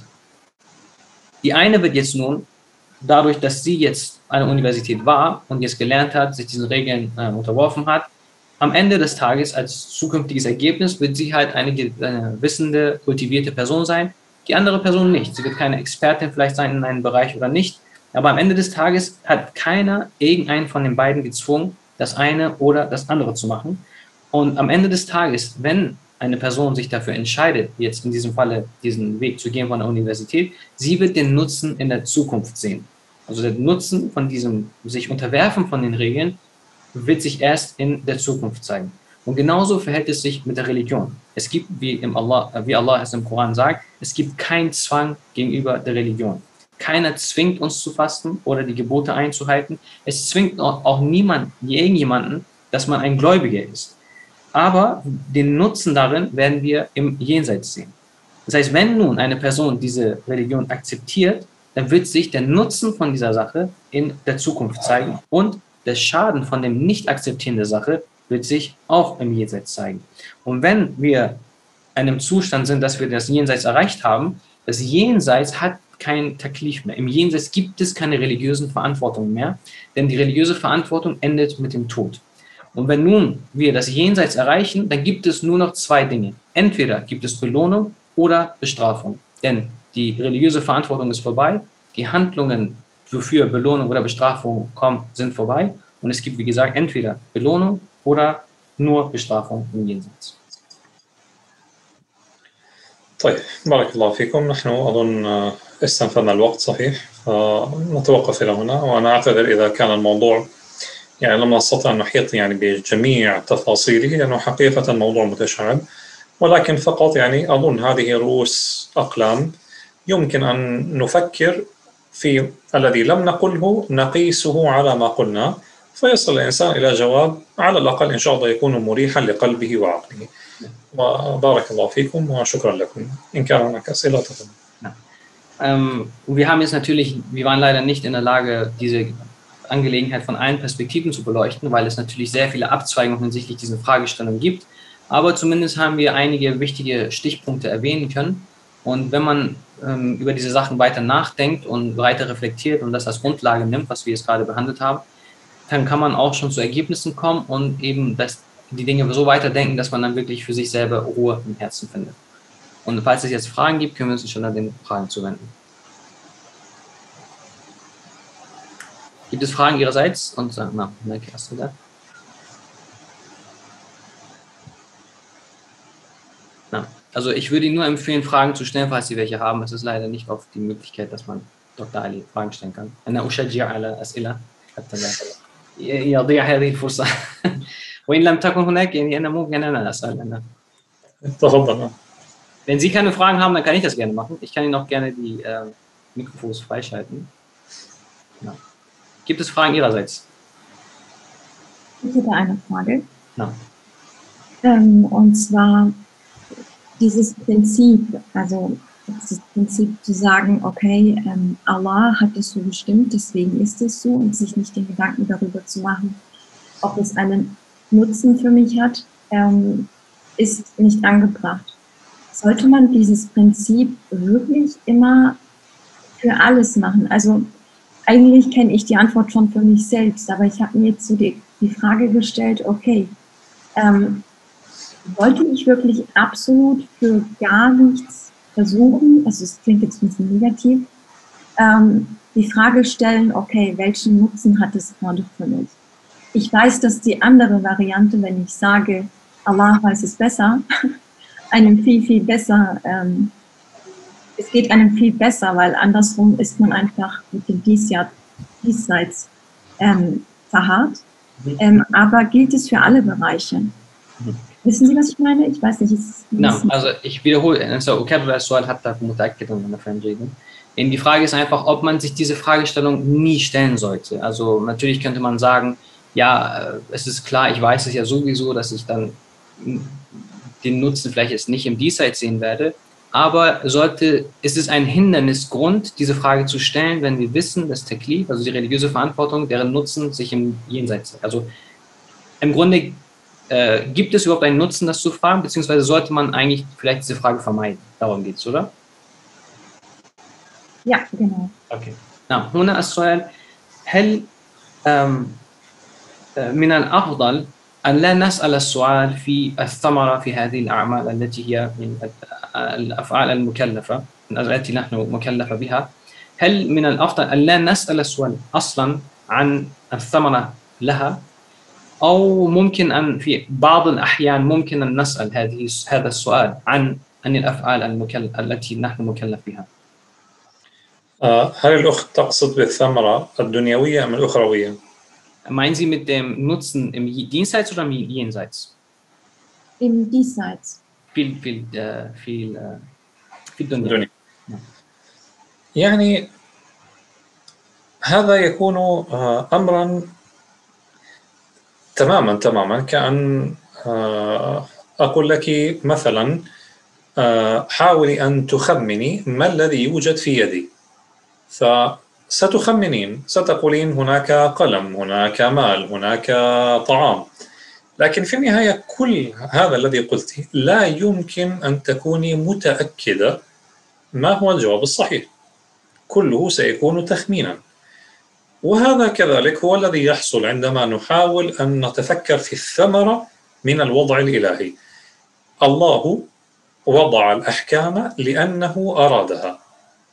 الآن هل الله أرادها لأنه علم أن تطبيقها سيؤدي إلى هذه الثمرات أو إلى ثمرات أخرى؟ هذا سيكون كله بحث ظني. فنعم هو بحث لا حاجة له وفعلا هو ليس له ثمرة وبالتالي الأصل أن لا يعني لا يضيع الإنسان وقته فيه. لكن لكن في بعض الأشياء تكون الثمرة فعلا واضحة. مثل هذه من اللطيف أن يبحث الإنسان فيها. ومن أفضل من بحث هذا الإمام الغزالي في كتاب الإحياء. مثلا انظروا في باب أسرار الصلاة باب أسرار الصيام. يعني يقول لك كيف أن الصلاة مثلا السجود يقوي العبودية. الاستقبال القبلة هذا مثلا يجعل القلب لا يتشتت. يعني هناك أمور قد تكون فعلا فيها ثمرة واضحة مثل هذه لا إشكال فيها. أما الأمور الأخرى الحجاب مثلا يعني أكثر سؤال أظن تك يعني نسيت أين تكلمت هذا أكيد ليس معكم. مثلا آه، تعدد الزوجات. لماذا تعدد الزوجات؟ التعليل الساذج لأن النساء عددهم أكبر من عدد الرجال وبالتالي أصبح التعدد مباحا لأجل هذا. هذا التعليل يعني ليس له أي معنى لأن هذا سيتغير فسيأتي زمان النساء أقل من الرجال ففي بعضها مثل هذه الأمور لا تكون واضحة إذا الأصل لا يبحث الإنسان فيها أما ما كان واضحا فممكن أن يبحث الإنسان فيه من باب ترغيب الناس في العبادات فقط Also die Frage ist, wie es würde Dr. Ali jetzt zum Beispiel sagen, okay, was befindet sich in meiner Hand? Also man könnte jetzt raten, was befindet sich in seiner Hand. Es könnte ein Stift sein, es könnte ein Stein sein oder wie auch immer. Man könnte es raten. Aber am Ende des Tages wird es man nie herausfinden und es wird immer nur eine Vermutung sein. Und daher die Grundlage ist es dann eher nicht die Frage zu stellen, weil da nicht wirklich ein Nutzen drin ist. Aber es gibt bestimmte Fragestellungen, da ist der Nutzen sehr offensichtlich. Und da ist es schön und nützlich, da ein bisschen einzutauchen und diese Fragestellung nachzugehen, welchen Nutzen hat diese Sache. Und er meint, die, die, das Beste, derjenige, der es am besten gemacht hat, ist beispielsweise Imam Ghazali in seinem Buch Die Wiederbelebung der religiösen Wissenschaften. Er hat dann beispielsweise in, seinen, äh, in den Kapiteln zu die Geheimnisse des Gebetes, die Geheimnisse des Fastens bestimmte Dinge erwähnt und hat dann zum Beispiel im ähm, Kapitel zum Gebet gesagt, dass, das, dass die, äh, die Niederwerfung ein Ausdruck von der wirklichen Hingabe ist oder Anbetung ist. Also diese Haltung selber ist ein Ausdruck von der Anbetung. Oder das Stehen und das Ausrichten und das Fokussieren auf, eine, auf die Qibla ist dafür da, dass man mit den Gedanken nicht hier hin und her ähm, auswandert oder abwandert, sondern sich wirklich fokussiert auf eine Sache. Und diese Dinge sind nützlich und offen, da sind offensichtliche Nutzen drin in diesen Handlungen. Und da ist es gut, nach diesen Dingen zu fragen. Nun gibt es aber Fragestellungen, die heutzutage halt zum Beispiel oft äh, aufgebracht wird und man nach dem Nutzen fragt, wie zum Beispiel Polygamie, dass Männer mehr Frauen heiraten dürfen, mehrere Frauen heiraten dürfen. Und ich meine, es gibt halt so simple, einfache, also so simplistische äh, Antworten, so, man könnte sogar sagen, vielleicht naive Antworten, wo es dann heißt, ja, es gibt halt mehr Frauen als Männer auf dem Planeten und daher ist das erlaubt, dass Männer mehr Frauen heiraten dürfen als Männer. Er sagt, das kann sich plötzlich von Zeit und Ort ändern. Das heißt, dann ist diese Begründung dann nicht mehr gegeben. Das heißt, in solchen Fällen, bei solchen Fragestellungen, wo es eigentlich nicht offensichtlich ist und man nicht wirklich da der Sache auf den Grund gehen kann, dann sollte man das nicht machen und nicht fragen. Wenn es aber Dinge sind, wo es dann eher offensichtlich ist, dann kann man das machen und wie gesagt, dann ist auch ein Nutzen drin, diese Frage zu stellen. Oder kann ein Nutzen sein, diese Frage zu stellen. Na, هناك السؤال آخر und hier ist die Frage, was wird NS Al-Mania hat Yusma? Was wird den Menschen im Westen vorgeschlagen, wie sie sich systematisch mit dem Thema von Ilm und Kalam beschäftigen sollen? Gibt es eine Hierarchie, welche man beachten sollte? Ähm, ما الذي يعني اقتراح منكم ممن هو في الغرب كيف نتعلم يعني علم ممن هو ماذا؟ في الغرب في الغرب نعم نعم في الغرب نعم. كيف نتعلم علم الكلام بشكل منظم منهجي؟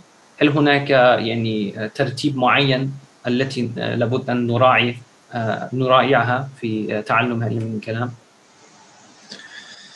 يعني هنا لا يوجد فرق بين غرب وشرق لأن العلم هو العلم ولا يوجد علم غربي وعلم شرقي.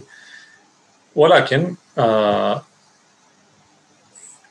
أي علم من العلوم تتعلمه على مراحل. المرحلة الأولى هي أن تعرف مسائل هذا العلم إجمالا. هذه المرحلة الأولى. في المرحلة الأولى احذر من الإكثار من المسائل الخلافية. هذا سيضيع عليك طلب العلم. ستحصل على ثمرة عكسية. فالأصل في المرحلة الأولى أنت لا تدرس لترد على الفرقة الفلانية بل أنت تدرس فقط لتعرف ربك مزيد معرفة. فهذه هي المرحلة الأولى. وكما قلنا هذا شرقا وغربا بل على العكس ربما في الغرب يكون الأمر أسهل. لأن يعني الفرق عندكم في الغرب يعني وجودها أقل من البلاد الإسلامية. لكن أنت يعني أنا أتكلم مثلا مع مجموعة من الطلاب المبتدئين. أقول شيئا. يعني مثلا هناك مجموعة من الأخوات. كنت أدرسهم بعض المسائل في العقيدة. فالواحدة منهن ترجع إلى بيتها فتخبر والدها الأستاذ قال لنا كذا وكذا. والدها قد يكون سلفيا قد يكون ماتريديا قد يكون كذا وكذا. فيأتي الوالد ويقول آه كلامه خطأ هذا مخالف لأهل السنة والجماعة. أو تمام هذا كلام صحيح. فيصبح الأمر حقيقة أصعب. أما في الغرب فأصلا يعني على الأغلب آه أنتم لن تشاركوا أهلكم فيما تتعلمون أظن هكذا على الأغلب يعني ومن يفعل ويشارك بالمناسبة هذا شيء جيد يعني. لكن آه، مع ملاحظة يعني الأهل ليس بالضرورة أن الأب أو الأم هم الذين يقيمون الأفكار صحيحة أو غير صحيحة. إذا كان الأب متخصصا تمام أهلا وسهلا. إذا كان الأب ليس متخصصا يعني ليس لأنه مثلا يصلي في الجامع خمسة صلوات في اليوم هو قادر أن يقول أن هذا الدرس مناسب أو هذا الدرس غير مناسب.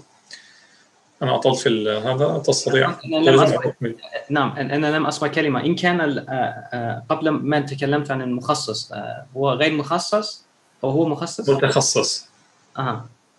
وكيف كيف هذا يؤدي إلى يعني إذا كان الأب متخصصا تمام ممكن أن نثق بتوجيهه آه، نعم نعم. أما إن لم يكن متخصصا يعني أنا مثلا كما قلنا أبي تاجر ويصلي الخمسة صلوات في الجامع آه، نعم ولحيته طويلة هل هذا معناه أنه هو الذي يوجههم في طلب العلم؟ لا أكيد هذا لا يلزم طيب Also hier die Frage bezüglich dem Lernen, und zwar im Westen. Er sagt, grundsätzlich gibt es keinen Unterschied im Westen oder in den islamischen Ländern jetzt. Denn Wissen ist jetzt unabhängig, ob es, es gibt ein westliches und nicht westliches Wissen in diesem Zusammenhang.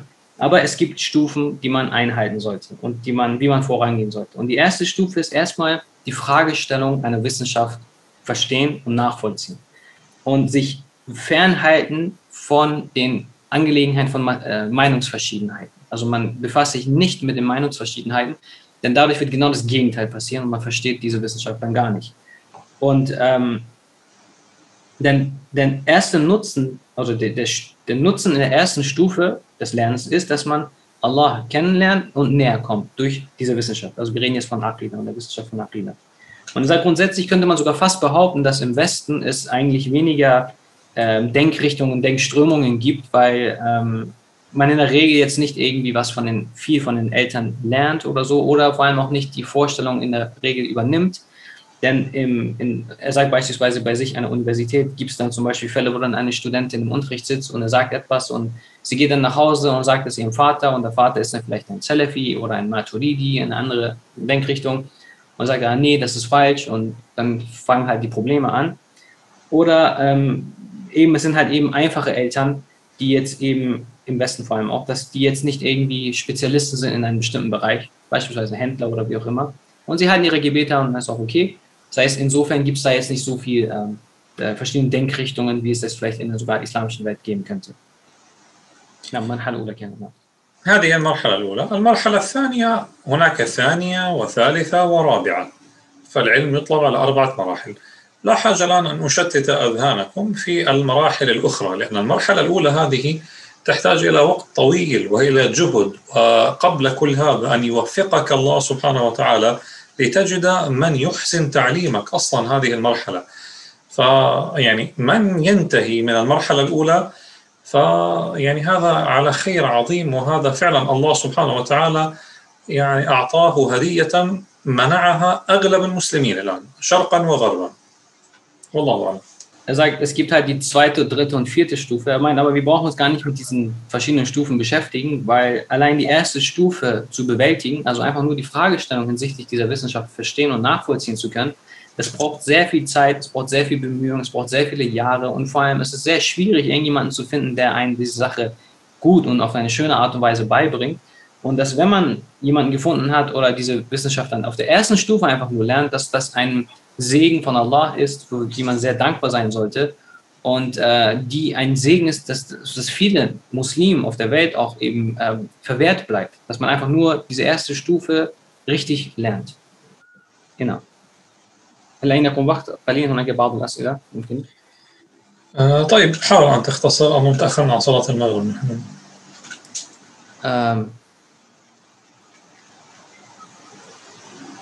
أقرأ حتى Usman. Am Ende kann man sich ja über den diesseitigen Nutzen auch nicht sicher sein, da man es nicht verfolgen kann, oder? Man kann sozusagen nicht sagen, dass eine bestimmte Sache einen bestimmten Nutzen hat, sondern vielleicht nur darauf hinweisen, dass es laut der Offenbarung und der Sunna des Propheten einen Nutzen haben soll. والسؤال هنا يعني في نرجع إلى تكليف السؤال عن عن الأفعال وفي النهاية لسنا متأكدين أن في هذه هذا الفعل هناك ثمرة لأن في النهاية هي الظن. وممكن أن نقول عفوا لا لا آه نحن قطعا متأكدون أن فيه ثمرة. لا لا في في الدنيا. في الدنيا آه نعم. نعم في الدنيا. نعم نعم. أم أنا عفوا أم.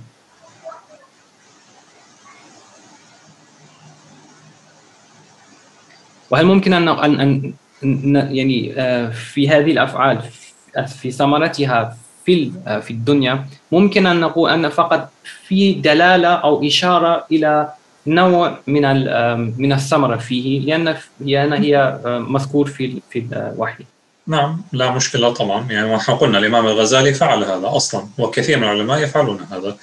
ولكن يعني نقول أن هذه الثمرة التي نحن نظنها ليس هي التي بسببها نفعل هذا الفعل نفعله لأن الله أمر به ثم ننظر قد نقول نعم ربما يحقق لنا بعض الثمرات لا إشكال في هذا نعم Ja, das kann man auf jeden Fall dann machen, also dass dieses hin, dass es, dass es auf etwas hinweist, auf einen Nutzen, wie über in dem Beispiel von Imam Rasali. Und äh, wie gesagt, aber am Ende des Tages ist der Nutzen, wie gesagt, ähm, ist immer nur Vermutung, aber der Nutzen die jenseits ist auf jeden Fall gegeben. وهناك إضافة إلى هذا السؤال ähm, also sollten wir als Allgemeinheit uns das wagen, sollte man dann nicht übervorsichtig sein, da, man, da sowas sehr leicht in die falsche Richtung gehen kann, sodass man am Ende Falsches sagt.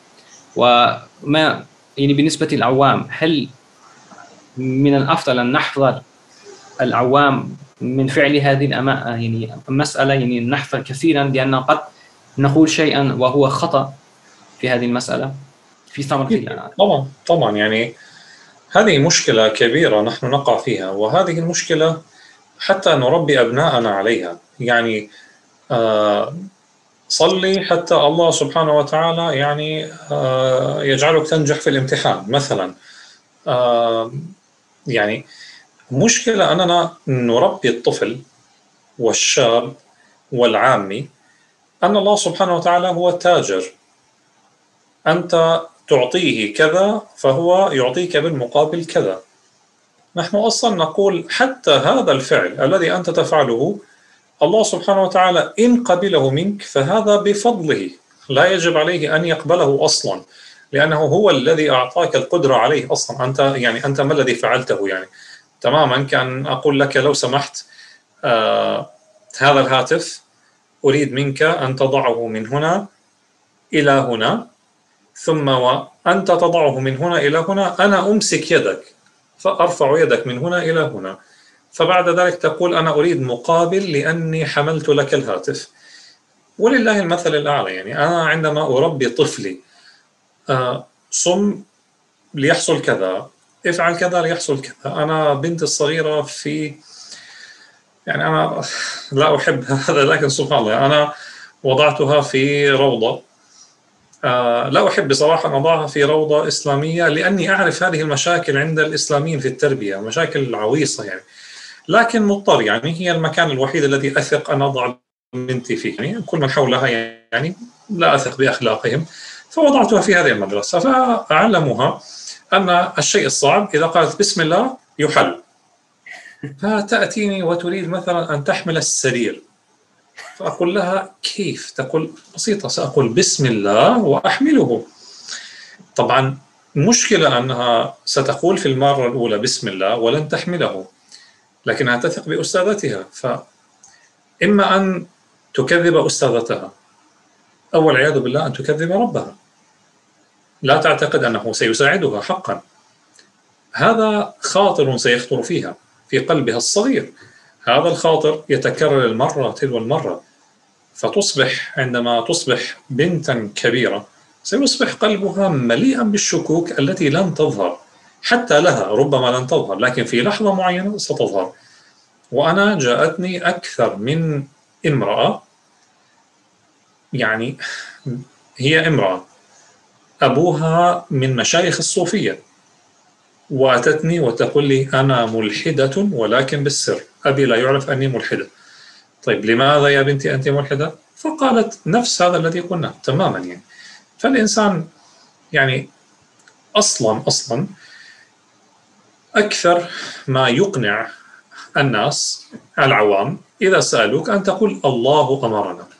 العام يخاف الله. مشكلتنا أننا نحن لا نحترم العوام فنظن أنهم يعني أغبياء. فنقول آه انتبه انتبه. الله حرم الخنزير لأن الخنزير فيه دود. وهذا الدود إذا أكلته يأتي إلى معدتك. عادي قل للعامي الله حرم الخنزير لأن الله أراد أن يحرمه. انتهى الكلام. قبل أيام أحد ال يعني كلام مهم جدا يعني. طيب Also, na, also zu der Frage, und zwar ging es darum, sollte man also als Allgemeinheit sich davor fernhalten, diese äh, Weisheiten dahinter zu suchen. Und er sagt auf jeden Fall definitiv, weil das eigentlich ist, was zu den größten Schäden heutzutage geführt hat, dass man halt diese Dinge einfach über diese Sachen spricht und vor allem Kinder auf diese Sachen erzogen werden. Vor allem bei der Kindererziehung, bei den Jugend, also von klein auf, bei den Jugendlichen und so weiter. Äh, man bringt den Kindern bei, als wäre Allah ein Händler. Dass wenn du diese Sachen machst, dann bekommst du diese Sache. Wenn du fastest, bekommst du dieses. Wenn du betest, bekommst du dieses. Also dieses, dieses Bild, was man den Menschen vermittelt, dass Allah ein Kind wäre, äh, ein Händler wäre. Ähm, wenn nun, äh, aber das, das Problem ist nun bei dieser Sache, dass wenn wir diese Handlung voll auch ausführen, das Gebet beispielsweise oder das Fasten, wir müssen uns darüber im Klaren sein, dass wir müssen uns fragen, beziehungsweise den Kindern auch äh, vermitteln, dass, oder was heißt nicht den Kindern sondern einen sich im Klaren darüber sein, dass wenn man Handlung, religiöse Handlung vollzieht, ob diese religiösen Handlungen überhaupt angenommen worden sind, ist nochmal eine ganz andere Frage. Wir haben die Verantwortung, diese Handlung zu vollziehen und hoffen darauf, dass Allah diese Handlung ähm, akzeptiert.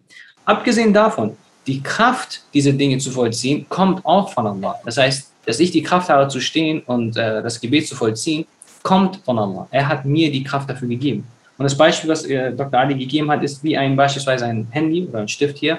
Und äh, ich sage einer Person hier, trag den Stift von hier nach dorthin. Und die Person macht das und ich nehme ihre Hand und greife nur ihre Hand, mache eigentlich gar nichts und bringe das von dort nach dorthin. Und dann erwarte ich von einer anderen Person, von der ich deren Hand gehalten habe, sage, ja hier, jetzt belohne mich dafür, dass äh, ich quasi nichts gemacht habe und einfach nur deine Hand genommen habe. Also das soll ein Gleichnis sein, dass am Ende des Tages die Handlung, die wir vollziehen, die Kraft dafür kommt von Allah. Also der Erfolg dafür kommt durch Allah. Und daher sollten wir nicht diese Einstellung haben, dass wir etwas dafür bekommen, wie in diesem Beispiel, in dem wir nichts gemacht haben und dann quasi die Erwartungshaltung haben, dass wir etwas dafür bekommen. Nun hat er dann am Ende etwas gesagt über seine Tochter und äh, hat gesagt, er hat sie in den Kindergarten gebracht, auch gezwungenermaßen, und er mag das nicht. Also vor allem auch nicht muslimischen Kindergarten, weil er sagt, dass die Kinder im Kindergarten oft mit diesen Sachen erzogen werden, mit diesen Vorstellungen, mit diesen falschen Vorstellungen. Zumindest bekommen sie halt, ähm, er, er, vertraut denen halt hinsichtlich der, des Charakters jetzt, wo er seine Tochter getan hat, aber er weiß, dass dort bestimmte falsche Dinge vermittelt werden. Und er sagt dann beispielsweise, هل هذا حصل هذا فعلا استاذ بسم الله وممكن ان تفعلي ان قلتي بسم الله؟ نعم نعم وهناك نشيد كل شيء يسهل عندما نقول بسم الله ويغنونها صباحا مساء. Und ihr wurde dann beispielsweise beigebracht, dass wenn du Bismillah sagst, dass dann die Dinge einfacher werden. Wenn du eine Sache nicht kannst oder nicht schaffst, dann sagst du Bismillah und dann wird diese Sache einfacher. Er sagt, das allein ist schon ein Problem, dass wenn sie dann jetzt kommt und dann das Bett hochheben will, diese Kleinheit, sie will ein Bett hochheben und dann sagt sie Bismillah, weil sie glaubt, dass sie das machen kann, das ist ein Problem in dieser Hinsicht. Und er sagt, jetzt ist man als Elternteil in einer schwierigen Situation, weil sie tut das im Vertrauen auf die Lehrerin, die ihr das beigebracht hat. Nun kann er, muss er halt schauen, wie geht er damit um. Entweder sagt er ihr die Wahrheit, es nicht so ist, und dann würde man quasi die Lehrerin der Lüge bezichtigen, dass es falsch ist, und das ist halt eine Person, der die, die Tochter traut. Oder wenn man es eben nicht tut, dann sagt man eine Lüge aus gegenüber Allah, dass es eben so ist, dass wenn sie Bismillah sagt, dass alles möglich ist oder alles einfacher ist. Und das ist halt diese problematische Situation. Und nun, wenn diese Sachen immer und immer wieder passieren, also dass ihr wird etwas beigebracht und dann muss man halt wieder korrigieren und so weiter oder diese Dinge bleiben in ihr, das heißt, ihr wird etwas beigebracht, sie macht es und es funktioniert nicht so, also mit dieser religiösen Komponente, dann füllt sich ihr, sagt er, ihr kleines Herz füllt sich mit diesen Dingen, mit diesen Gedanken, mit diesen Erinnerungen. Und irgendwann mal wächst sie auf und sie, ihr Herz ist voller Zweifel. Und dann muss es, kann, muss nur eine kleine Sache passieren, dass dann wirklich dann sie, Allah bewahre, dass dann etwas Schlimmes passiert. Und jetzt kommt ein Beispiel. Er sagt, er hat schon viele Frauen und Schwestern gehabt, die diese Probleme hatten. er hatte ein Beispiel, einen Fall von einer Schwester, sie kam zu ihm und sein Va ihr Vater ein Sufi-Sheikh, also ein Sufi-Sheikh mit Leuten, Anhängern und Menschen, die ihm folgen. Und er hat, sie, die Tochter hat Dr. Ali gesagt, dass sie Atheistin ist. Sie glaubt nicht an den Islam, aber sie ist Atheistin im Geheimen. So. Und äh, da sind wir jetzt gerade stehen geblieben. Achso, genau. Und er sagt, ähm, das Problem mit dieser religiösen Art und Weise zu sprechen, er sagt, wir denken, die Allgemeinheit der Menschen sind naiv, sind dumm. Und daher benutzen wir diese komischen Argumentationsweisen oder diesen, diese Strukturen von Dinge erklären, anstatt den einfachen Leuten einfach zu sagen, ja, Allah hat es verboten und das war's. Dass man das so stehen bleibt und sagt, das ist verboten und fertig und nicht diese naiven äh, Denkweisen vermitteln. Auch von der نترجم آه، يعني, يعني، آه، نسال السؤال الأخير حتى ننهي أم أظن نعم هناك ممكن. نعم. السؤال الأخير هي سي فراغ wäre es ratsam اوف die allgemeinheit der أو عفوا هناك واحد آه، رفع يده ممكن. دو كانسي dich مهمة محمد bitte Ja, Assalamu alaikum rahmatullahi wa barakatuh. Erstmal Verzeihung, ähm, ich konnte gerade nicht äh, mit dem Mikro sprechen. Ähm, ja, und zwar wäre meine Frage, ähm, da der Sheikh das äh, gerade eben angesprochen hatte, und zwar mit der ganzen Aqidah-Thematik, ähm, Maturidi, Ashari und Selefi und, und, und. Ähm, es ist ja so, also für jemanden, der sich jetzt, äh, hier am Beispiel Deutschland, sich mit der Religion langsam beschäftigt, auseinandersetzt, ähm, hier die Bildungsangebote ähm, wahrnimmt und irgendwann mal dann an den Punkt kommt, okay, ähm, was gibt es für Akida-Schulen, ähm, wie sind die entstanden, wo, liegen die Unterschiede? Ähm, es ist nun mal leider so, dass, ähm, dass man, äh, ja, also nicht nur hier in Deutschland, sondern überall, dass, dass man dann halt leider immer hört, so, ja, du hast die falsche Akida, du kommst in Jahannam, ähm, folgt nicht der und der, folgt nicht der und der Schule und äh, das höre ich persönlich, ähm, habe ich persönlich auch, also jetzt nicht von, von, von ähm, radikalen in, Anführungs, äh, in Anführungsstrichen, ähm, radikalen Leuten gehört, sondern wirklich auch so von gemäßigten Muslimen, wo, wo ich, wo ich ähm, wo ich halt wirklich gehört habe, ja, du musst aber aufpassen, äh, der und der, der äh, ist äh, Nashari und äh, der ist nicht von Ahlul Sunnah, ähm, genau, folgt nicht, folgt nicht deren Weg und ähm, genau, jemanden, der sich einfach langsam damit auseinandersetzt. Ähm, was würde der Sheikh empfehlen? Ähm, genau, was würde der Sheikh empfehlen? Weil bezüglich was genau?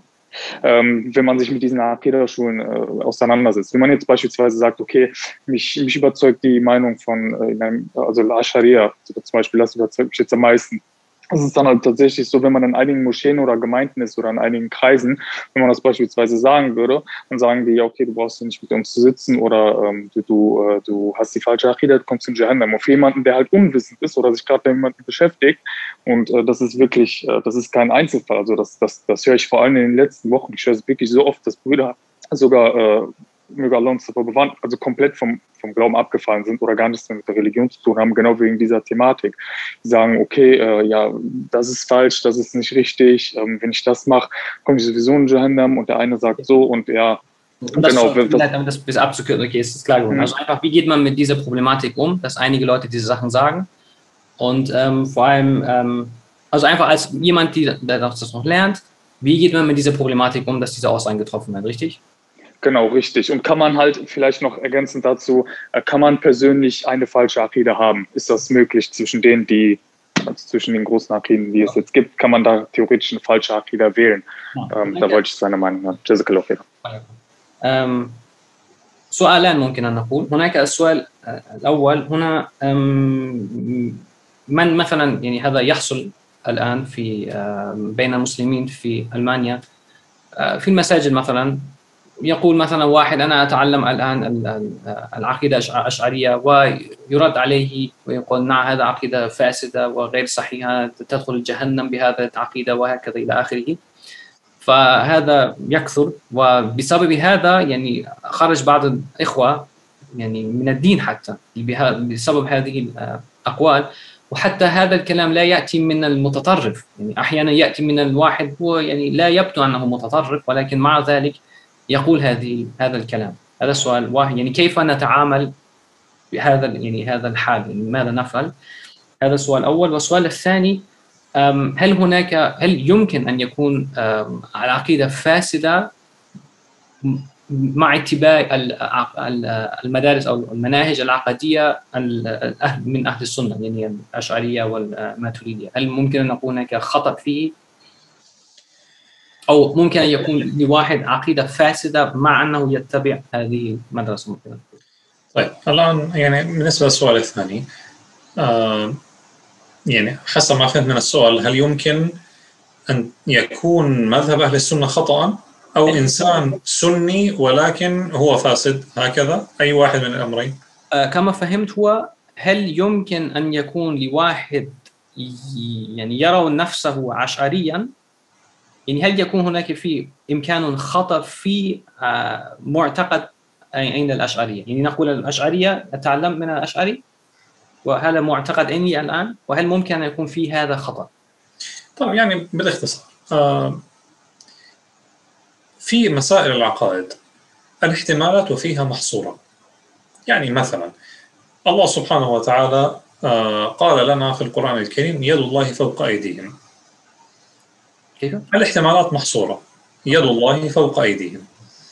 إما أن تكون له يد حقيقية سبحانه وتعالى أو أن تكون اليد هنا معنى مجازي يعني ليس حقيقي. فلا يوجد احتمال ثالث إما هذا وإما هذا.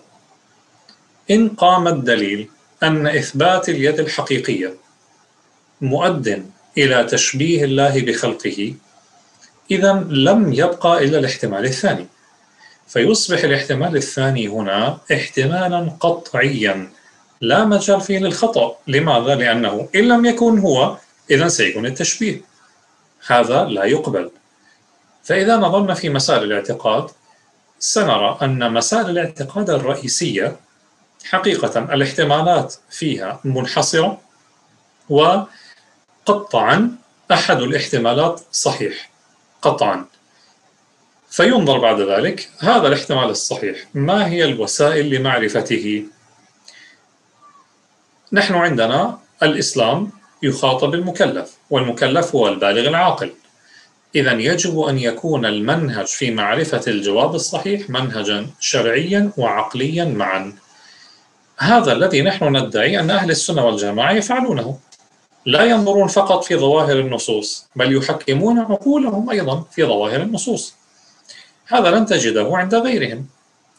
أو ستجد عند غيرهم من يستسهل الخوض في المسائل الدينية بدون أن يرجع إلى النصوص. فأهل السنة وسط. يعني يقبلون النصوص فخرجوا عن مثلا ما نجدهم الآن من الذين يتفلتون من النصوص كاملة. وفي نفس الوقت يعملون عقولهم في النصوص فخرجوا عن الظاهرية التي لا يحكمون العقل في نصوصهم في نصوص الدين. فيعني أنت يمكن أن تكون مطمئنا وجازما طبعا بعد طلب العلم بعد طلب العلم. أما قبل طلب العلم فأنت مجرد مقلد. Also bezüglich der zweiten Frage mit der falschen Überzeugung, ob man sie haben kann oder nicht. Er sagt, die Möglichkeiten hinsichtlich bei der Hauptfragen der Aqidah sind begrenzt. Also was damit gemeint? Wenn es beispielsweise im Koran heißt, Yadullahi fawqaidi, die, äh, ich übersetze es wörtlich, die Hand von Allah ist über ihren Händen. Entweder ist diese Aussage wortwörtlich gemeint oder sie ist im übertragenen Sinne gemeint. Es gibt keine dritte Option. Wenn, sich nur, ähm, wenn man nun feststellt, wenn es eine wortwörtliche Bedeutung ist, dann würde das zu einer äh, zum Ähnlichkeit zur Schöpfung führen, also Tashbih. Und das kann nicht sein, weil Allah erhaben ist und wesensverschieden ist von der Schöpfung. Das heißt, diese Option schließt man aus und es bleibt nur noch die andere Option übrig, das heißt, das ist die metaphorische äh, Bedeutung. Und dann dadurch, dass es nur diese eine Option gibt, ist es eine ähm, definitive, ähm, äh, definitiv korrekte ähm, Vorstellung von dieser Eier. Also dass, die, dass es im übertragenen, metaphorischen Sinne gemeint ist. Und die Ahlus Sunnah hat eine Methode, wie sie mit den religiösen Texten umgeht. Und zwar benutzen sie ihr, also beziehungsweise im Verständnis der Religion und ihrer Überzeugung. Und zwar benutzen sie die Überlieferung oder beziehungsweise die Texte vom Koran und der Sunnah und sie verwenden ihren Verstand zusammen, ohne dass dadurch irgendwie ein Konflikt entsteht. andere Bewegungen sind dann entweder literalistisch und benutzen gar nicht ihren Verstand und verstehen alles nur wortwörtlich und das führt zu Problemen. Oder andere benutzen gar nicht die Texte und versuchen einfach nur mit ihrem Verstand irgendwelche Dinge festzustellen. Das wird dann auch zu Problemen führen, weil sie die äußeren Bedeutungen von dem Koran ablehnen, obwohl es keine Probleme darstellt. Das heißt, wenn man nun ähm, wissen möchte, Gewissheit haben möchte, dann entsteht das nur, nachdem man sich Wissen angeeignet hat. Aber bis man diesen Zeitpunkt, bis man diesen Zustand erreicht, ist man ein Muqallid, das heißt, man äh, imitiert nur eine andere Person, aber man kann selber zu dieser Gewissheit gelangen, indem man lernt. Das ist zu der zweiten Frage. طيب بخصوص السؤال الأول فالجواب بسيط جدا. يعني أنا ما أنصح به أبنائي وبناتي. قال الله سبحانه وتعالى لا يضركم من ضل إذا اهتديتم. لا يضركم من ضل إذا اهتديتم. فلا يعنيك الآن هذه الخلافات. اسأل نفسك الآن. هل أنت حقا تعرف ربك أم لا؟ إن عرفت ربك لا تلتفت بعد ذلك لغيرك. الله سبحانه وتعالى سيسألك عما في قلبك لا عما في قلب غيرك. فأول ما ينبغي أن تبذله في هذا الزمان أن تعرف الله سبحانه وتعالى. فإذا عرفت الله سبحانه وتعالى بعد ذلك الله سبحانه وتعالى سييسر لك ويفتح لك طريق الدعوة إلى الله سبحانه وتعالى. يعني أنت تطلب الله سبحانه وتعالى ثم بعد ذلك تطلب الله لعباده. يعني ترجمتها صعبة ولكنها مهمة. أنت الآن تطلب الله سبحانه وتعالى. يا رب يعني أنا أريدك. ثم إذا وجد الله في قلبك بعد ذلك تطلب الله لعباده فتقول يا رب أدعوك إلى هؤلاء. أدعوك إلى هؤلاء. إذا أنت تدعو نفسك إلى الله. ثم بعد هذا تدعو الله إلى عباده. لكن حتى يعني تدعو الله إلى عباده هل أنت أصلا تعرف الله لتدعو؟ أم أنت فقط تكرر تقول أشهد أن لا إله إلا الله وأنت لا تعلم ما معنى وجوب الوجود ما معنى الألوهية. ما معنى استحقاق الألوهية. هذا الذي ينبغي أن نشغل أنفسنا به. أما الخلافات هذه حقيقة هي أنا لا أقول أنها يعني أمور سطحية. لا هي ليست سطحية وأمور مهمة. ولكن لها وقتها ووقتها ليس الآن. والله أعلم. Nun, hinsichtlich der ersten Frage mit den ähm, Dingen, die jetzt beispielsweise gesagt werden von anderen hinsichtlich der Aqidah. Ähm, Allah sagt im Koran, wenn ähm, euch schadet nichts, äh, also euch werdet nicht schaden diejenigen, die irregeleitet sind, wenn ihr rechtgeleitet seid. Also sagen, ähm, man soll sich da hier einfach selber fragen, ähm, was ist es, was man selber weiß, die Dinge. Und man fragt sich selber in der eigenen Überzeugung, ist das korrekt, ist das richtig?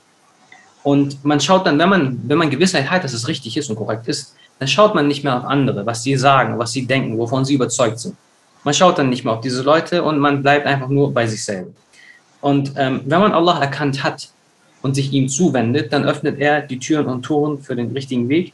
Und was man in erster Linie will, man verlangt nach Allah. Man verlangt nach ihm, um ihn zu erkennen. Man verlangt im ersten Schritt erstmal nur nach ihm, für sich selbst. Erst im nächsten Schritt, dann kann man nach ihm verlangen für andere Menschen dass wenn man selber gesetzt ist und gefestigt ist in derselben, in der eigenen Überzeugung, dass man dann für andere Menschen Allah haben möchte, dass Allah sich, dass man die, dass man die Menschen zu Allah bringt oder eben, dass man Allah darum bittet, andere Menschen auf den Weg zu leiten. Das heißt, in erster Linie tut man das für sich selber, man will Allah für sich selber und im nächsten Schritt für andere. Nun, wenn man Allah nicht erkannt hat, für sich selber, wie kann man etwas für andere Menschen verlangen, wenn man es noch nicht für sich selber erkannt hat? Das heißt, man soll sich erstmal um sich selber kümmern und Allahs Eigenschaften erkennen, seine Erhabenheit und so weiter erkennen und dann das für andere wollen und wünschen. Und diese Angelegenheiten hinsichtlich der Meinungsverschiedenheiten und sowas dass es nicht, dass es unkomplex ist und unwichtig ist, aber mit diesen Sachen sollte man sich nicht beschäftigen, wenn es nicht ihre Zeit ist. Also das heißt, wenn man noch nicht zu dem Zeitpunkt gekommen ist, um sich mit diesen Dingen zu beschäftigen. Das heißt, erst für sich selber lernen, das Richtige lernen und dann später, wenn es notwendig ist, widmet man sich diesen Meinungsverschiedenheiten. جزاكم الله خيرا استاذ نريد ان عليكم شكرا جزاكم الله خيرا جميعا شكرا لكم جميعا السلام عليكم ورحمة الله warahmatullahi wabarakatuh. Und vielen Dank nochmal an alle Teilnehmer. Inshallah sehen wir uns dann nächste Woche. Vielen Dank für Ihre Geduld und vielen Dank für Ihre Fragen.